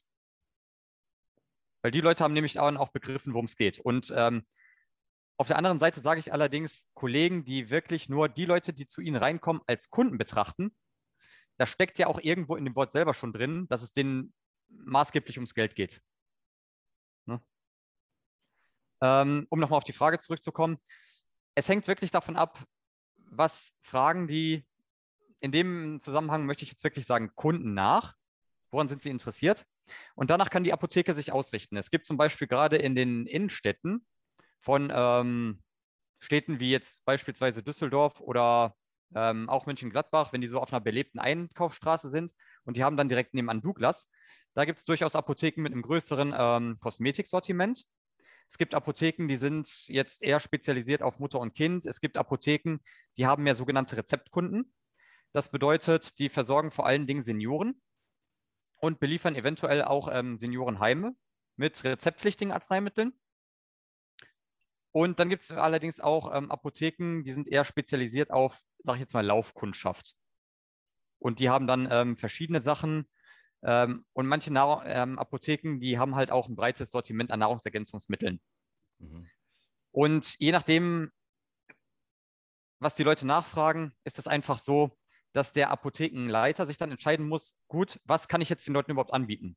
Um es ganz konkret zu machen, wenn du jetzt eine Apotheke hast, wo die Leute nicht besonders viele Nahrungsergänzungsmittel nachfragen, und das ist jetzt allerdings etwas, was du im ähm, Labor durchaus machen könntest, dann wird sich der Apothekenleiter natürlich sagen, ich meine, ich habe so viele Abnehmer und das ist so ein Arbeitsaufwand, ich muss die Sachen zusammenmischen, ich muss dann noch die Ausgangsstoffe bestellen, ich muss meine Geräte warten, ich muss das Ganze noch prüfen lassen, ich muss das Ganze noch, ähm, ja, also ich muss das Labor in Schuss halten, ich muss mir dafür eventuell noch ein paar Geräte kaufen, vor allen Dingen die Ausgangsstoffe dafür, die müssen ja auch eine Qualität haben, das muss ich dann hinterher noch mit Chemikalien, mit Tests, mit ähm, entsprechender Ausrüstung, die auch gutes Geld kostet, muss ich das nochmal aufwendig kontrollieren. Ich habe Papierkram, weil ich dann auch noch ähm, unterschreiben muss, jo, ich habe diese und jene Tests gemacht. Und damit habe ich dann gesehen, dass zum Beispiel das, äh, was nehmen wir da als Beispiel, dass das Vitamin C, was ich dann als äh, Bestandteil dieser Mischung reingemischt habe, dass ich das eingekauft habe. Und das Vitamin C ist jetzt nicht verpanscht gewesen mit ähm, radikal ausgedrückt Rattengift, sage ich jetzt mal, sondern das ist wirklich ein Stoff, der entspricht den Qualitätskriterien, der ist unbedenklich, der ist ungefährlich, den kann man nehmen und ähm, das muss alles noch dokumentiert werden. Du musst Unterlagen abheften, du musst Protokolle ausfüllen. Für die meisten Leute ist das einfach zu viel Arbeit. Und deswegen würde sich das eher für Leute anbieten, wo er wirklich der Apothekenleiter jetzt Stammkundschaft hat, die dann auch gezielt nach so etwas nachfragen und die dann auch bereit sind, durchaus mal ein paar höhere Preise zu bezahlen. Das wäre jetzt so ein Argument, wo ich mir vorstellen könnte, das trifft da auf diesen Kollegen zu und deswegen macht er das unter Umständen. Aber ohne jetzt zu wissen, was er da konkret verkauft, kann ich das wirklich nicht sagen. Okay, ja, das weiß ich leider auch nicht mehr, was es war. Was ist so das Produkt, das in der Apotheke am meisten weggeht und am meisten verkauft wird oder auch von Ärzten, was da am meisten verschrieben wird? Nasenspray. Nasenspray. Also Punkt verschrieben werden, nein. Aber was am meisten verkauft wird, würde ich sagen, definitiv ja. Also kein Tag ohne Nasenspray. Krass, okay. Was von Ärzten häufig verschrieben wird, ist eine interessante Frage wiederum, weil es hängt, ähm, es hängt wirklich vom Standort ab. Mhm. Also du musst auch bedenken, ähm, hast du ein Krankenhaus in der Nähe, hast du zum Beispiel in der Nähe von der Apotheke einen Hautarzt. Wenn du in der Nähe der Apotheke einen Hautarzt hast, dann behaupte ich, dass die meisten, Le dass die Kollegen ähm, sehr viel mehr Zeit im Labor verbringen, weil Hautärzte ganz gerne mal ähm, Cremes verschreiben. Mhm. Meistens in Form von Cortison oder mit ähm, Erythromycin, das ist ein Antibiotikum. Ähm, oder dies und das und jenes, auch manchmal ein Pilzmittel, wie zum Beispiel das, ähm, hier das ganz gängige, wie heißt es nochmal? Oh Gott, ein ganz bekanntes. Klo, Klo. Clotrimazol, genau. Also Clotrimazol ähm, ist so ein gängiges Mittel, was Apotheken auch ähm, in eigene Cremes reinpacken, weil es natürlich verschrieben wurde, ähm, so als Pilzmittel. Äh, und wenn du jetzt einen Hautarzt in der Nähe hast, der solche Sachen häufiger aufschreibt, dann machst du natürlich auch gelegentlich mal genau solche Arzneimittel, die dann ebenfalls in der Apotheke hergestellt werden. Ja. Ähm, nur so als Beispiel. Es gibt, kann auch natürlich auch sein, dass du in der Nähe ein Dialysezentrum hast. Und wenn du einen guten Service machst, wenn du zu denen einen guten Draht hast, dann hast du halt auch mal Patienten, die nehmen äh, deswegen dann so Diuretika oder Sachen, die natürlich in dem Zusammenhang stehen. Wenn du stattdessen, äh, was hatte ich noch? Ja, oder wenn du irgendwo noch einen Schmerztherapeuten in der Nähe hast, dann ist die Wahrscheinlichkeit natürlich höher, dass du dann Leute ähm, hast, die dann natürlich auch ihr Arzneimittel so schnell wie möglich haben möchten. Dann kommen sie vom Schmerztherapeuten direkt zur Apotheke und lösen ihr ähm, Medikament, also ihr Rezept ein, was dann aller Voraussicht nach für ein Schmerzmittel ausgestellt ist. Ja. Also es hängt wirklich so stark vom, Stand, äh, vom Standort ab, wo die ähm, entsprechende Apotheke jetzt zu finden ist. Ich kann das nicht pauschalisieren.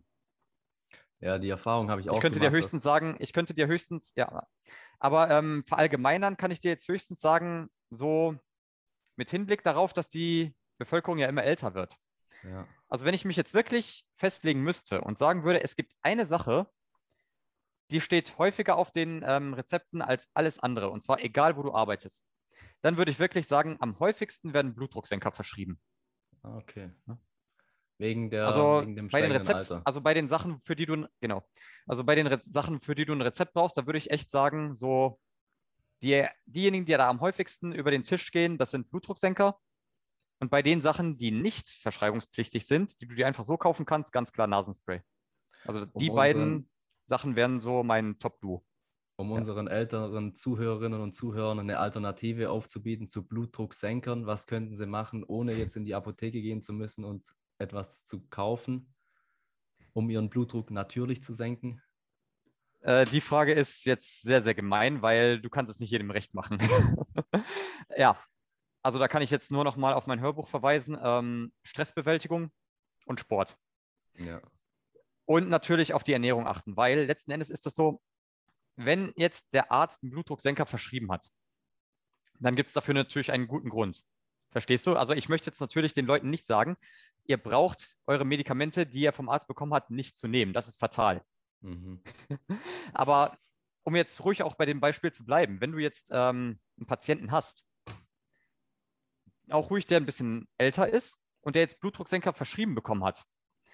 Ähm, das kann natürlich mehrere Ursachen haben.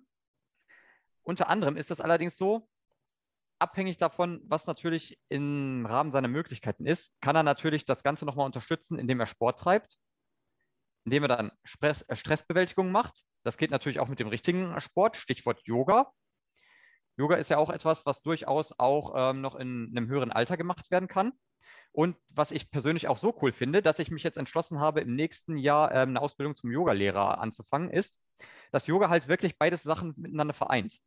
Und das finde ich so faszinierend, weil Yoga ist ja einmal Sport und es ist gleichzeitig auch Stressbewältigung. Mhm. Und das Coole ist, ähm, Dinge, die den Blutdruck steigen lassen, das sind Medikamente. Also jetzt nicht natürlich nicht die Blutdrucksenker, aber bestimmte Medikamente, die machen das. Ähm, ich möchte jetzt ungern sagen, welche, einfach nur, weil ich keine Marken schlecht reden möchte. Aber ähm, oder um wieder das Thema aufzugreifen, ähm, Nasenspray in Nasenspray ist ein Wirkstoff drin, der dafür sorgt, dass die ähm, Blutgefäße in der Nasenschleimhaut sich zusammenziehen und dadurch schwillt die Nasenschleimhaut insgesamt ab. Und das führt aber gleichzeitig dazu, dass das Herz-Kreislauf-System angeregt wird. Und deswegen ist es nämlich auch so, dass Nasenspray, wohlgemerkt das abschwellende Nasenspray, die Wirkung von Blutdrucksenkern abschwächen bis aufheben kann. Ne? Das bedeutet, Einmal ist es so, ähm, um jetzt nochmal ganz konkret auf die Patienten zurückzukommen, die das wirklich nehmen. Ähm, man muss wirklich darauf achten, was für Arzneimittel nehme ich ein, wie nehme ich sie ein, das ist natürlich wichtig. Das heißt, man muss da auch ähm, mit dem Fachpersonal zusammenarbeiten und ehrlich sein. Und ähm, man muss den Arzt bzw. den Apotheker dann einfach davon in Kenntnis setzen, was man jetzt noch für ein Arzneimittel nimmt, wenn man das zum Beispiel zufällig gerade in einer anderen Apotheke geholt hat. Mhm. Wir sind ja keine Hellseher. Wir können ja jetzt nicht wissen, was hat er noch in seiner Hausapotheke oder ähm, wo hat ihm jetzt vielleicht noch mal jemand, äh, ein Freund, was gegeben. Das sind alles so Sachen. Ne? Die Leute müssen einfach mehr miteinander kommunizieren.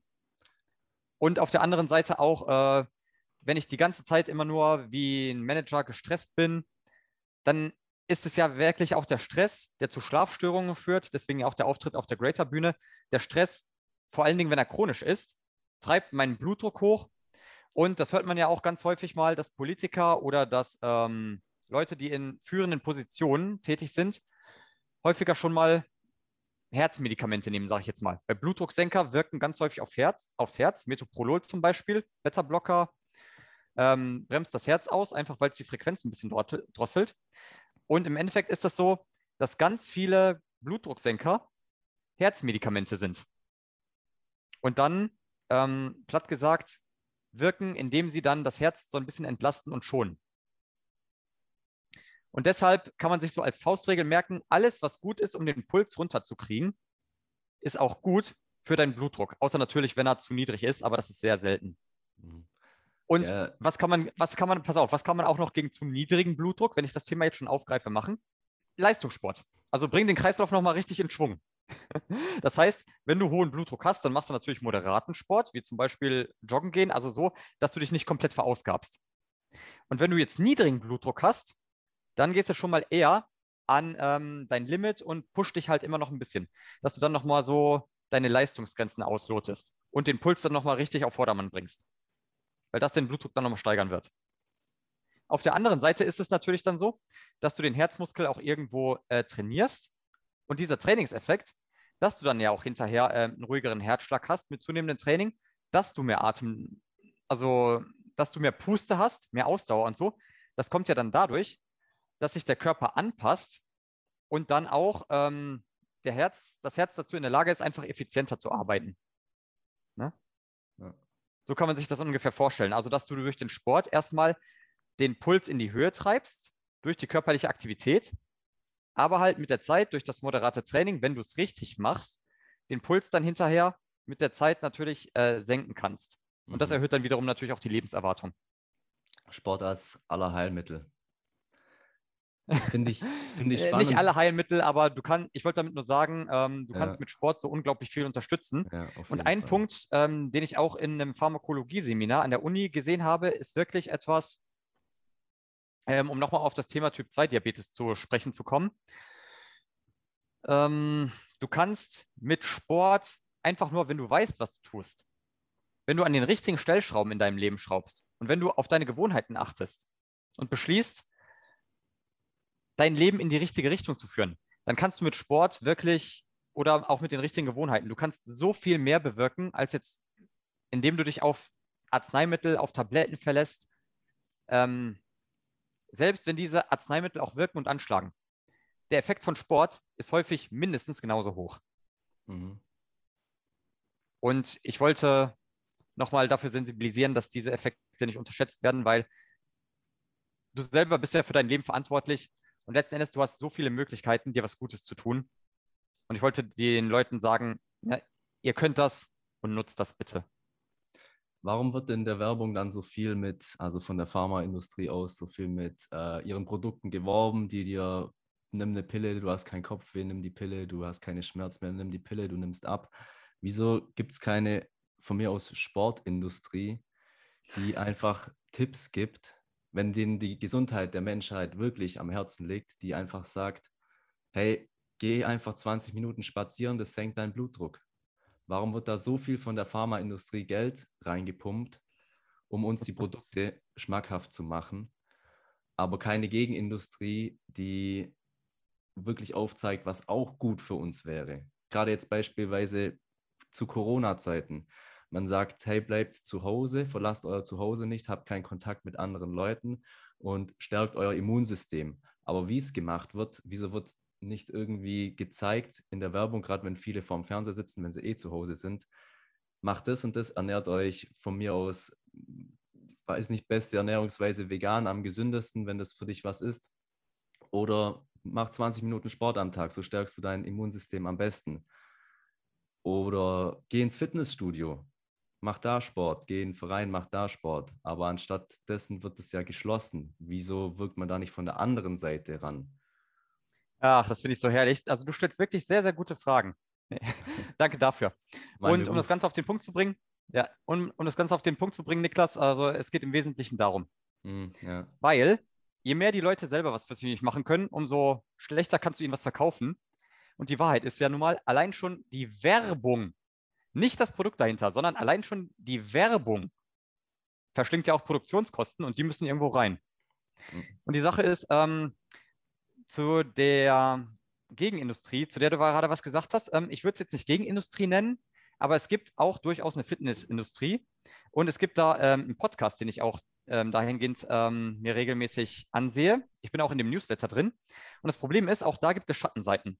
Und zwar ist das so, ähm, über die Medien haben wir ja auch ein gewisses Schönheitsideal.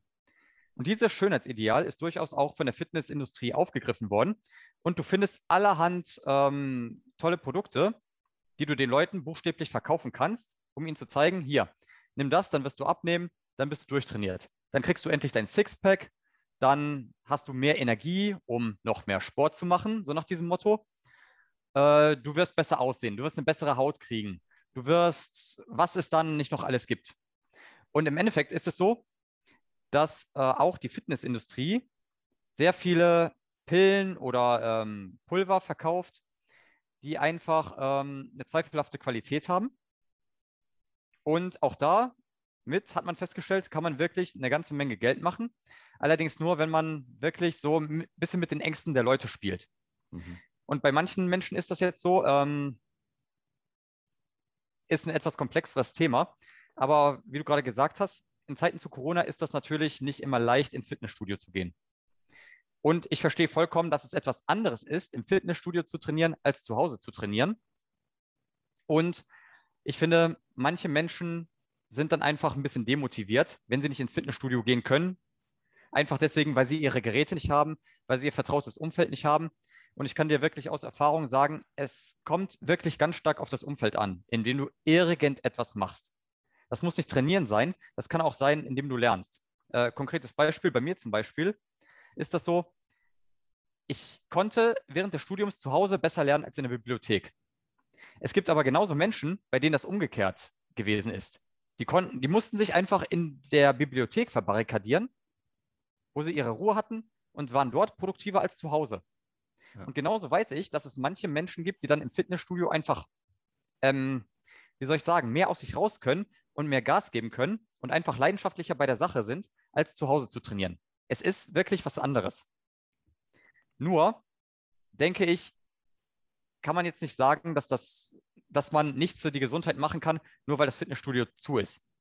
Gar ja. keine Frage. Es ist was anderes, wenn du zu Hause trainierst, aber trotzdem kannst du immer noch was machen. Du mhm. kannst immer noch ein gewisses Minimum machen. Du kannst vielleicht nicht so effektiv trainieren, weil dir die Geräte fehlen. Gar keine Frage. Aber es gibt ein paar Übungen, ähm, wo du wirklich nur mit deinem eigenen Körpergewicht arbeitest und du kannst, jeder kann Liegestütze, ähm, Kniebeugen und äh, Crunches machen. Und gerade äh, so große Verbundübungen, äh, wie zum Beispiel jetzt Kniebeugen, das kann jeder machen, immer und überall. Bankdrücken könnte ich jetzt zum Beispiel nicht zu Hause machen, dafür habe ich gar nicht die Ausrüstung. Ähm, Bankdrücken ist auch sehr effektiv, könnte ich jetzt persönlich zum Beispiel nur im Fitnessstudio machen. Aber, ähm, oder zum Beispiel Klimmzüge ziehen. Ne? Klimmzüge. Ähm, manche Menschen haben in ihrer Wohnung durchaus ähm, so eine Stange an der Decke ähm, ran installiert. Die können das machen. Ich kann es nicht machen. Ich habe sowas zu Hause nicht. Das heißt, manche Leute müssen dafür rausgehen oder ins Fitnessstudio oder die brauchen dafür halt irgendein Gerät. Ähm, und wenn das jetzt Teil des Workouts ist, Workouts ist, was sie gewohnt sind, und sie haben einfach nicht die Möglichkeiten, sowas zu machen, Klar, das Workout wird ein bisschen weniger effizient sein, aber grundsätzlich, du kannst immer, immer, immer irgendetwas machen. Und wie effizient das ist, das ist eine andere Frage. Nur, du hast immer Möglichkeiten, das Beste aus der Situation zu machen. Darum ging es dir dann halt. Und die Sache ist, ähm, um nochmal auf die Sache mit der Fitnessindustrie zu sprechen zu kommen, du kannst den Leuten natürlich ähm, auch sagen, wie die das machen. Nur letzten Endes, alles, wo du den Leuten jetzt behaupte ich zu viel Macht gibst, dass sie dann ähm, unabhängiger sind, dass sie selber ins Handeln kommen, dass sie dann auch selber beurteilen können, was kann ich gebrauchen, ähm, auf welche Mittel muss ich jetzt nicht zurückgreifen. Damit kannst du einfach kein Geld machen. Und es ist wesentlich einfacher, den Leuten halt ähm, eine Tablette zu geben oder eine Kapsel oder ihnen mal so ein äh, Getränk schmackhaft zu machen, was du dann natürlich auch zu entsprechenden Preisen verkaufen kannst. Ähm, und wenn wir mal ehrlich sind, es ist einfach für denjenigen, der praktiziert, viel bequemer, mal eben etwas zu schlucken, als wirklich für etwas zu arbeiten. Das muss man so sagen. Ja, ja, das ist schade, dass es einfach immer nur ums Geld geht. Ich frage mich dann immer, wenn ich jetzt, also ich habe selber mal im Fitnessstudio gearbeitet und es kamen viele Leute zu mir her und haben gesagt, hey, wenn es eine Pille geben würde, dass ich abnehme oder Muskelaufbau, ich würde die Pille einfach nur nehmen. Und dann da frage ich mich dann immer so, ja, aber was bringt's? Wo willst du dann hin? So, ich gebe dir jetzt die Pille und du nimmst von mir aus 30 Kilo Fett ab und legst aber 15 Kilo Muskel zu. Gut, dann bist, dann bist du schon mal stabil. Dann bist du stabil unterwegs. Und dann kommt er aber wieder zu mir und sagt, okay, jetzt habe ich das erreicht, jetzt will ich wieder eine Pille, wo ich intelligenter werde. Und dann will ich eine Pille, dass ich eine glückliche Familie habe. Aber darum geht es doch gar nicht im Leben, finde ich. Da, das kürzt ja nur alles ab. Es geht ja um die Reise dorthin. Und man will sich das ja auch verdienen. Ja, da stimme ich dir voll und ganz zu. Ähm, vor allen Dingen ist das aus meiner Sicht jetzt nur ein Teil der ganzen Geschichte. Äh, das geht noch viel, viel tiefgehender. Ähm, also die Wahrheit ist hässlich, muss ich jetzt gestehen. Mhm. Und zwar gerade nochmal, wenn wir in dem Bereich bleiben. Ähm, du hast noch Zeit, oder? Ich könnte jetzt noch ein paar Stunden mit dir darüber reden. Ja, gern. also, ähm, das ist so im Endeffekt was wir gerade angesprochen hatten, mit den ähm, Nahrungsergänzungsmitteln sind das ja meistens, die da angeboten werden, von denen du entweder schlanker wirst oder von denen du dann noch stärker wirst, mit denen du mehr Muskeln aufbaust, die Fett vernichten. Im Endeffekt geht es immer um die gleichen Sachen. Du spielst mit den Ängsten der Menschen, du spielst mit den Sehnsüchten der Menschen. Das heißt einmal, was möchte ich erreichen? Was möchte ich nicht erreichen, wenn ich gar nichts mache? Und letzten Endes, wie komme ich da am schnellsten, am einfachsten äh, am günstigsten kann ich ja in dem Sinne jetzt nicht sagen hin, aber wie erreiche ich dieses Ziel am schnellsten, am besten und am sichersten? Ja, aber wohin wollen die Leute Auch sicher, dann, schlussendlich? Ja. Wohin wollen die? Genau. Und die Sache ist, ähm, ich finde das auch so cool, dass du mir das gerade nochmal beschrieben hast. Ich bin nämlich selber explizit schon gefragt worden, Herr Apotheker, sag mal, gibt es nicht in der Apotheke irgendwas, was ich über, gegen mein Übergewicht machen kann? Und meine Antwort war, nein, sowas gibt es nicht. Und genau deswegen, genau weil mir diese Frage gestellt wurde, gibt es nicht irgendeine Tablette, die mein Körperfett vernichtet? Habe ich auch beschlossen, das Ganze in meine ähm, Greater Keynote aufzunehmen. Ich habe ja unter anderem gesagt, wenn du das, wenn du jetzt wirklich nur Tabletten nehmen möchtest, um abzunehmen und aus irgendwelchen Gründen keinen Sport machst. Also es gibt durchaus Mittel, wie du dein Gewicht reduzieren kannst. Das bedeutet aber nicht gleichzeitig, dass es auch gesund ist. Verstehst du? Und die Sache ist, ähm, du kannst natürlich mit Arzneimitteln was bewirken.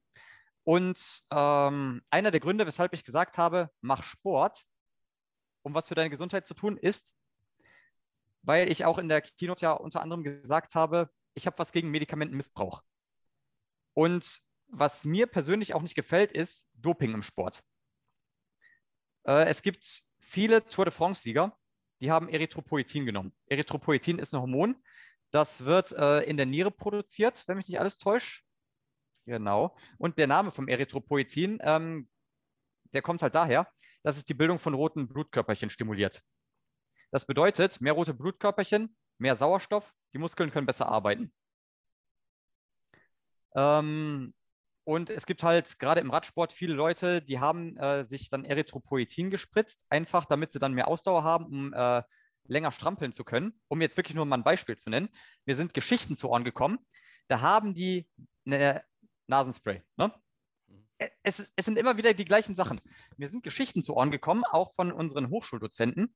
Da gibt es Leute, die äh, kaufen sich eine Familienpackung Nasenspray und machen damit etwas, womit, wo du als Normalsterblicher gar nicht auf die Idee kommst, dass du sowas machen könntest. Und zwar ist das so, die nutzen das als Dopingmittel im Sport, weil der Nasenspray, wie ich vorhin angesprochen hatte, das Herz-Kreislauf-System stimulieren kann. Und dann ist das echt so, dass sie diese Jumbo-Packung Nasenspray trinken, um das Herz-Kreislauf-System auf Vordermann zu bringen. Und dadurch wird er so stimuliert, dass du leistungsfähiger bist. Oder auch die Sache mit dem Insulin, wofür ich zu Recht kritisiert worden bin, aber das ist ähm, eine andere Geschichte. Ähm, ich habe von meinem Trainer unter anderem erfahren, und das ist etwas, das kannst du auch auf Wikipedia nachlesen. Ich wollte es selber nicht glauben, als ich davon zum ersten Mal gehört hatte. Aber es soll tatsächlich Menschen geben, die gesund sind und sich aber trotzdem Insulin spritzen, weil es anabol, also zu Deutsch muskelaufbauend wirkt. Das muss man sich mal vergegenwärtigen. Und ich muss gar nicht hier anfangen mit den Anabolika, die da im Kraftsport genommen werden. Ähm, und das Problem leider in diesem Zusammenhang ist, wenn du sowas machst, die ganzen Dopingmittel, die funktionieren ja. Das bedeutet, wenn du nichts machst und, aber, und Anabolika nimmst, du wirst von den Anabolikern mehr Muskelmasse generieren. Du wirst stärker werden. Wenn du beides machst, Anabolika plus körperliches Training, hör mal, du wirst explodieren. Also ich meine, jeder von uns kennt so diese typischen ähm, Bodybuilder, die auf Magazinen wie Flex zum Beispiel abgebildet sind oder die dann hinterher Mr. Olympia werden und all solche Sachen. Das wirkt. Nur im Endeffekt, du machst dich damit kaputt. Und äh, die Nebenwirkungen davon, die sind so krass. Also es belastet das Herz-Kreislauf-System. So mancher Bodybuilder ist deswegen schon an Herzinfarkt gestorben. Äh, und ich meine, das, was da genommen werden, die, die gängigen Anabolika, sind ja meistens männliche Sexualhormone. Mhm. Und im Endeffekt ist das so, eine Hormontherapie, egal ob sie jetzt, ob es dafür eine medizinische Anwendung gibt oder nicht, Hormontherapie ist somit das äh, krasseste, was du machen kannst, um in die natürlichen Prozesse, die in deinem Körper ablaufen, einzugreifen. Insulin ist ja auch ein Peptidhormon. Das bedeutet, es ist ein Hormon, das sehr viele unterschiedliche Funktionen hat. Du kannst dir das so vorstellen, dein Körper ist ja ein sehr komplexes ähm, Uhrwerk aus verschiedenen Zahnrädern. Und jetzt ist es so, wenn du an einem Zahnrad drehst, dann dreht sich irgendwo in deinem Uhrwerk, der jetzt dein Organismus ist, noch ein anderes Zahnrad. Und gerade bei Hormonen ist das so, du drehst nicht nur an einem einzigen Zahnrad, sondern du drehst an einem äh, links, dann drehst du an einem daneben, dann noch an einem rechts, dann wird gleichzeitig durch das Hormon noch ein Zahnrad oben und unten in Gang gesetzt. Also die Wirkung von Hormonen ist so komplex. Und das Krasse ist, du kannst deinen Körper auf Deutsch gesagt nicht veräppeln. Der merkt das. Das geht eine Zeit lang gut. Nur irgendwann registriert er dann, Moment mal, wenn ich jetzt von diesen Sachen, die ich doch selber mache, so viel von außen zugeführt bekomme, hey, warum soll ich die selber noch machen? Das ist ja auch für den Körper irgendwo mit Energie ähm, verbunden, dass er die Hormone selber produziert. Und irgendwann checkt er, ich kriege davon mehr als genug, und zwar wirklich buchstäblich mehr als genug. Äh, ich brauche davon doch selber nichts mehr zu machen. Ja. Und das ist dann im Endeffekt auch äh, der Körper drosselt dann hinterher die eigene Hormonproduktion. Und deswegen darfst du auch ganz viele von diesen Arzneimitteln nicht abrupt absetzen, denn dann ist das so, du nimmst hinterher das Zeug nicht mehr, führst es dem Körper nicht von außen zu. Der Körper hat aber wirklich buchstäblich verlernt, das zu machen mhm. oder macht es zumindest nicht mehr in ausreichender Menge.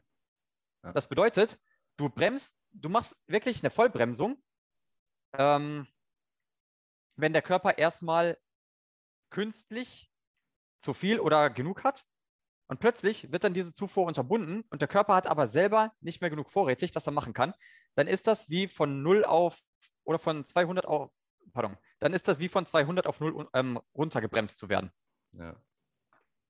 Und da gerät dann hinterher alles durcheinander.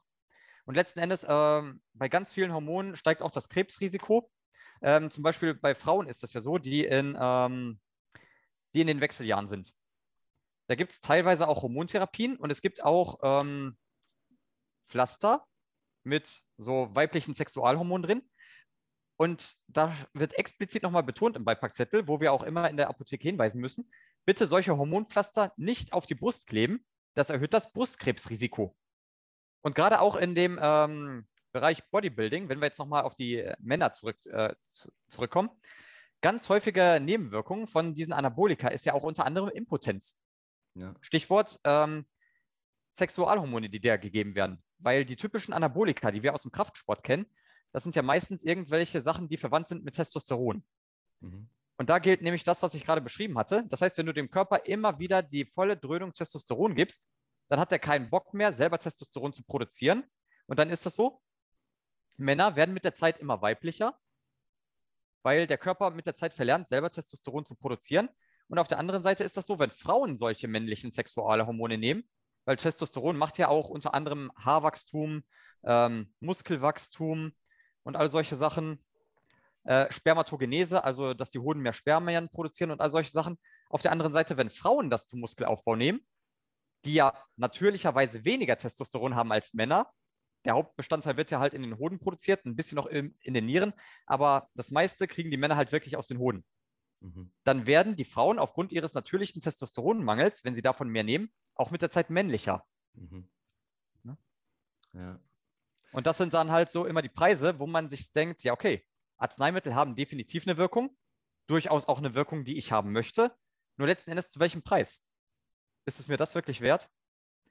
Und für die weiblichen Zuhörer von eurem Podcast kann ich sagen, ähm, wenn die Frauen immer männlicher werden, dann werden sie auch leider unattraktiver. Also sag mir gerne mal, was du davon hältst, aber ich finde, eine Frau ist einfach für einen Mann attraktiver, wenn sie wirklich so feminine Züge hat. Ja. Klar. Und ihre Weiblichkeit behält. Die, ich habe ja, also ihre, und ich sage jetzt, genau, also, und ich sage jetzt wirklich bewusst, wenn die Frau ihre natürliche Weiblichkeit behält. Ja, äh, ja, genau. Naturalität, das ist das Attraktivste. Und Authentizität, was es meiner Meinung nach gibt. Ich habe mal gehört, also das ist jetzt keine zuverlässige Quelle, dass Aspirin das wirkungsvollste Arzneimittelprodukt ist, das es auf dem Markt gibt. Stimmt das so, was ich da gehört habe, oder? Ähm, also auf diese Frage kann ich dir ein 99,99%iges definitives Nein geben. Okay. Ähm, natürlich muss man das immer im entsprechenden Kontext sehen, aber dazu kann ich dir direkt sagen, es gibt auch eine sehr prominente, also eine sehr bekannte deutsche Zeitung mit vier Buchstaben, die, ähm, wenn man jetzt über ein bisschen Fantasie verfügt, auch den Leuten erzählt hat, dass Aspirin ein Krebsmedikament ist. Mhm. Und so ist das nicht. Also in dem Zusammenhang ging es da halt darum, es gibt Krebserkrankungen, wo die Forschung festgestellt hat, dass diese Krebserkrankungen häufig auch von diversen Entzündungen begleitet sind. Verstehst du? Mhm. Und jetzt ist es so, dass Aspirin ein Medikament ist, das entzündungshemmend wirkt. Ja, okay. Und durch diese Zeitung wurde das dann so dargestellt, Moment mal, Aspirin hemmt ja, das ist ja auch wissenschaftlich bewiesen, Entzündung. Es gibt ja manche Krebssorten, wo es zu Entzündung kommt. Also muss Aspirin ja im Umkehrschluss auch gut irgendwie sein äh, für Krebspatienten, so nach dem Motto. Mhm, mhm. Der Punkt ist, so wurde das in dieser Boulevard-Zeitung dargestellt. Und so einfach ist es natürlich nicht. Also ähm, es gibt auch so ich meine, man muss sich nur mal den Beipackzettel von Aspirin durchlesen. Aspirin hat sehr, sehr viele Nebenwirkungen und einer meiner Hochschuldozenten, als ich noch studiert hat, hat uns mal gefragt, was denken Sie? In der heutigen Zeit, Aspirin ist ja schon ein sehr, sehr altes Medikament. Wenn Aspirin heute neu entwickelt würde, wenn man diesen Wirkstoff heute entwickeln würde, was denken Sie? Würde der eine Marktzulassung kriegen?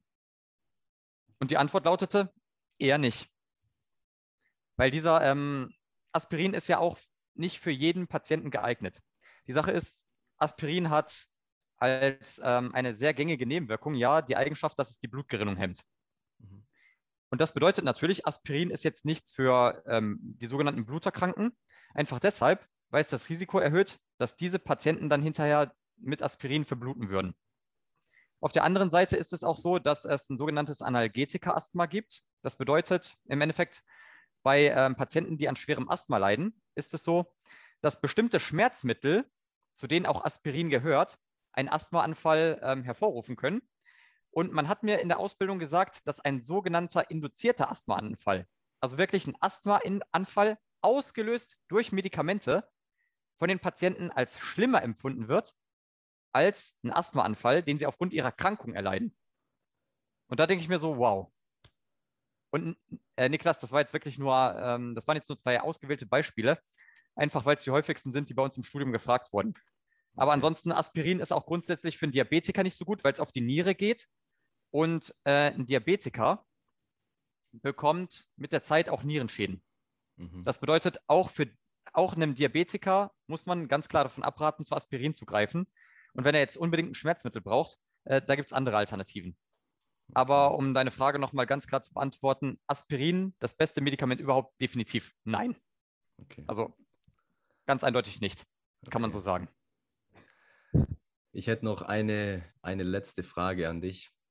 Und zwar, äh, unser Podcast heißt ja Paradise Inside. Und wir sind, also wir drei, wir, die den Podcast schmeißen, sind der Auffassung, dass wir unser Paradise, unser Glück in uns haben und wir nur manchmal vergessen, wie wir dazu wieder kommen, wie wir wieder in uns finden, um quasi im Jetzt glücklich zu sein. So, was müsste deiner Meinung nach passieren, dass jeder Mensch auf der Welt diesen Zugang findet oder diesen Zugang auch hat? Mhm. Ja, auch wieder so eine hervorragende Frage. Ähm, in dem Zusammenhang kann ich dann direkt nochmal mein YouTube-Video empfehlen, das ich dann für Greater gemacht hatte.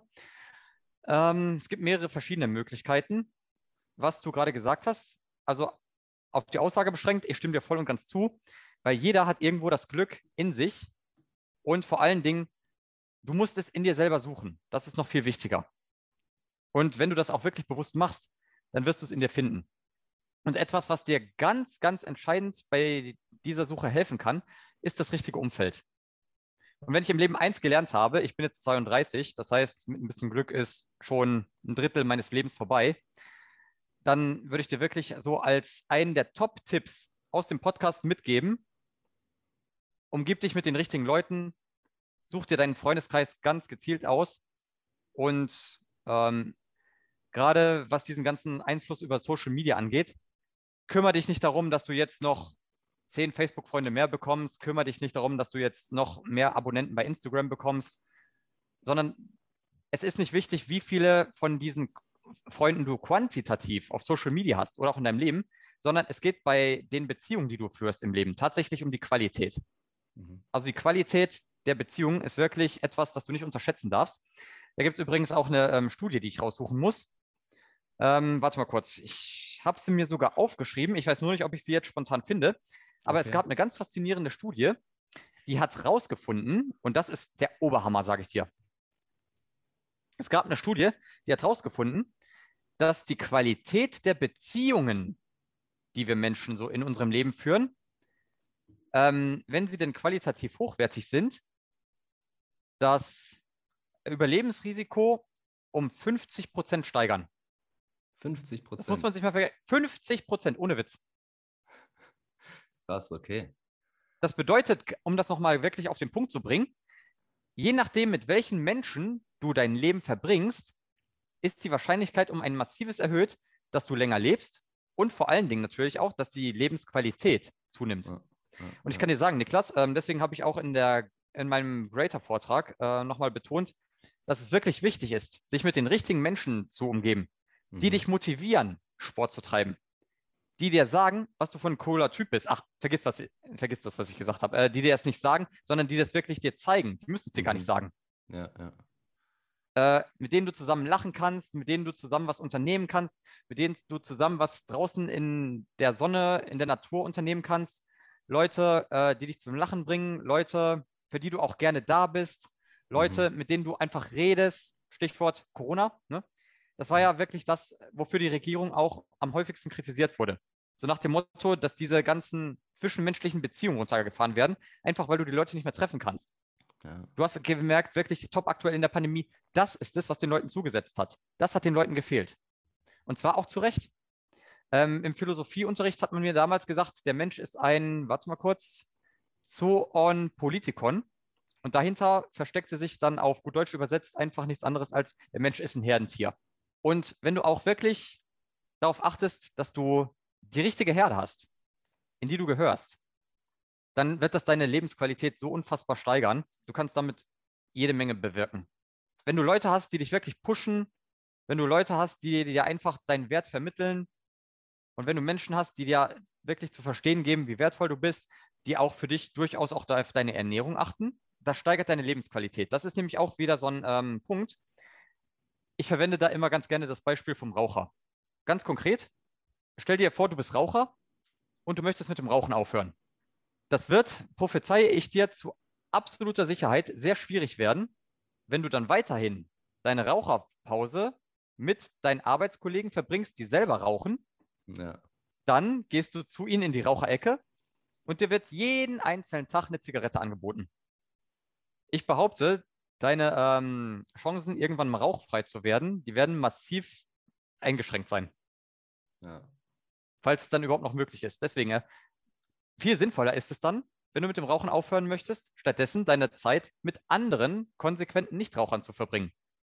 Die dir dann, und ich bin jetzt mal wirklich krass, einfach nur, um das nochmal stärker rauszukristallisieren, die dir dann auch, wenn du mal so einen Schwächemoment hast und du, der, und, und du willst dann deine Zigarette greifen, falls du sie überhaupt dabei hast, die dir dann einfach die Zigarette aus der Hand reißen.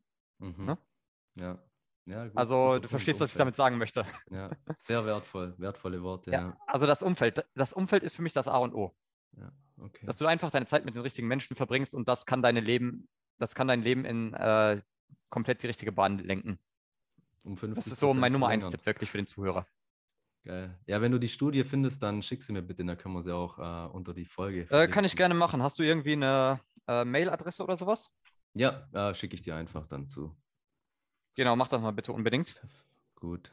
Wenn die Zuhörerinnen und Zuhörer noch mehr von dir erfahren würden, gerne, wie können mhm. sie dich finden? Ja, also natürlich am besten auf äh, meiner Seite www.tino-seidemann.de. Da kommen die Zuhörer nämlich direkt zu meinem äh, Hörbuch, Meistere deine Gesundheit, das heißt immer noch so. Und dieses Hörbuch ist im Endeffekt nochmal eine etwas ausführlichere Version meines Vortrags, den ich dann bei Greater hatte wo ich ähm, auch ein paar Sachen erzähle, die ich dann auch schon bei dem Bühnenauftritt gesagt hatte. Allerdings auch noch ein paar Sachen zusätzlich dazu. Und in diesem Hörbuch gibt es auch noch mal ein Geschenk. Und da wird unter anderem ganz am Ende meine, e äh, meine berufliche E-Mail-Adresse erwähnt. Die kann ich ja an dieser Stelle durchaus schon mal geben. Das ist apotheker.tino-seidemann.de. Und äh, ich bin auch dankbar für Fragen aller Art, die mir gestellt werden. Ist auch vollkommen kostenlos. Ja. Mega, also mega. natürlich, die Zuhörer von eurem Podcast, die können mir gerne jederzeit eine E-Mail schreiben. Also wenn ich die Zeit habe, dann gehe ich gerne darauf ein. Durch die Promotion habe ich zwar insgesamt sehr wenig Zeit, aber natürlich, also deswegen bin ich angetreten. Ich stehe für gesundheitliche Aufklärung. Wenn irgendwann mal eine Frage sein sollte, klar. Äh, sehr gerne auch über die E-Mail-Adresse, wenn der direkte Kontakt gewünscht ist. Und wenn ich ganz gerne noch etwas erzählen äh, darf. Ja, klar. Ähm, ich würde gerne auf eine Sache ähm, eingehen, die ich auch noch in meinem Bühnenvortrag erwähnt hatte und die völlig zu Recht dann für Kritik ähm, gesorgt hat.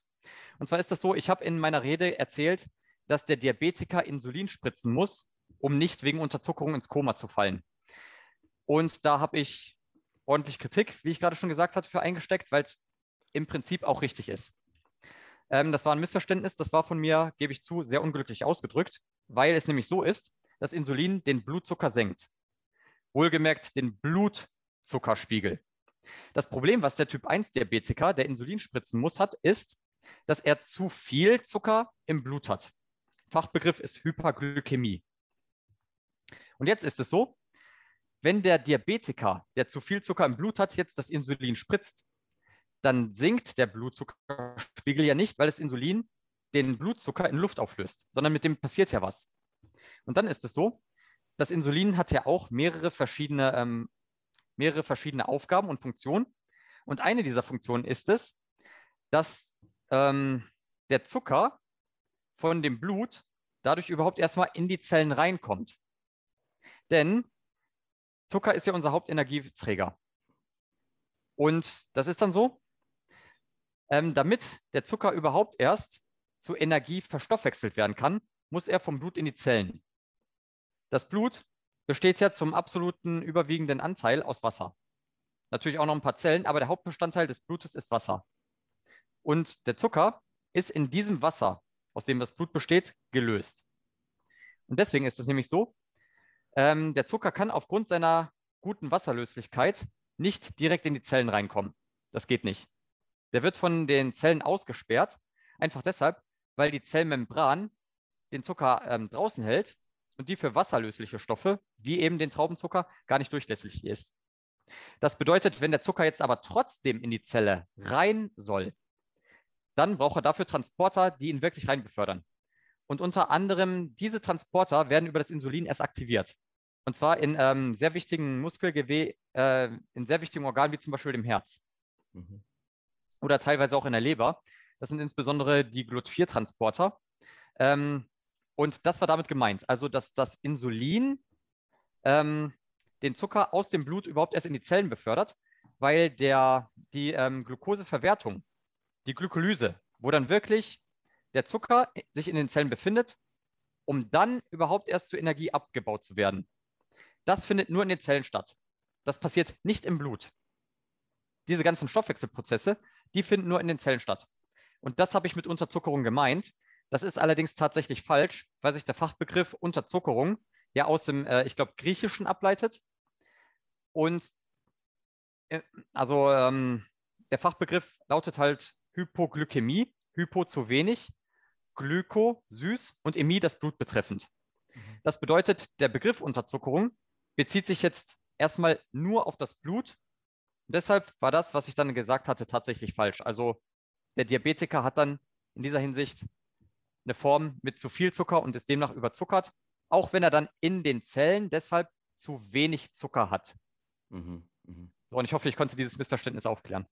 Ja, trotzdem alles in allem ein geiles Video, wo du da gedroppt hast auf Creator. Wir können das auf jeden Fall auch mal noch verlinken und jetzt hast du es ja richtig gestellt. So, das war die Folge mit Tino Seidemann. Ich hoffe, ihr konntet etwas daraus mitnehmen. Und wenn es nur die Sache ist, dass man die Medikamente nicht missbraucht oder zu einem falschen Zweck benutzt, wie beispielsweise Nasenspray oder Ibuprofen in meinem Fall. Wenn euch die Folge gut gefallen hat, dann lasst doch auf Apple Podcast 5 Sterne da. Darüber würden wir uns wirklich freuen. Und wenn ihr mehr von uns erfahren wollt, dann checkt mal unser Insta-Profil aus unter paradise-inside. Wir posten wöchentlich Bilder und Videos zu unterschiedlichen Themen, beispielsweise Persönlichkeitsentwicklung, Gesundheit, Ernährung, Sport, Biohacking, Meditation und vieles mehr. Checkt es auf jeden Fall aus und ich freue mich, wenn wir uns nächste Woche wieder hören. Bis dann, ciao.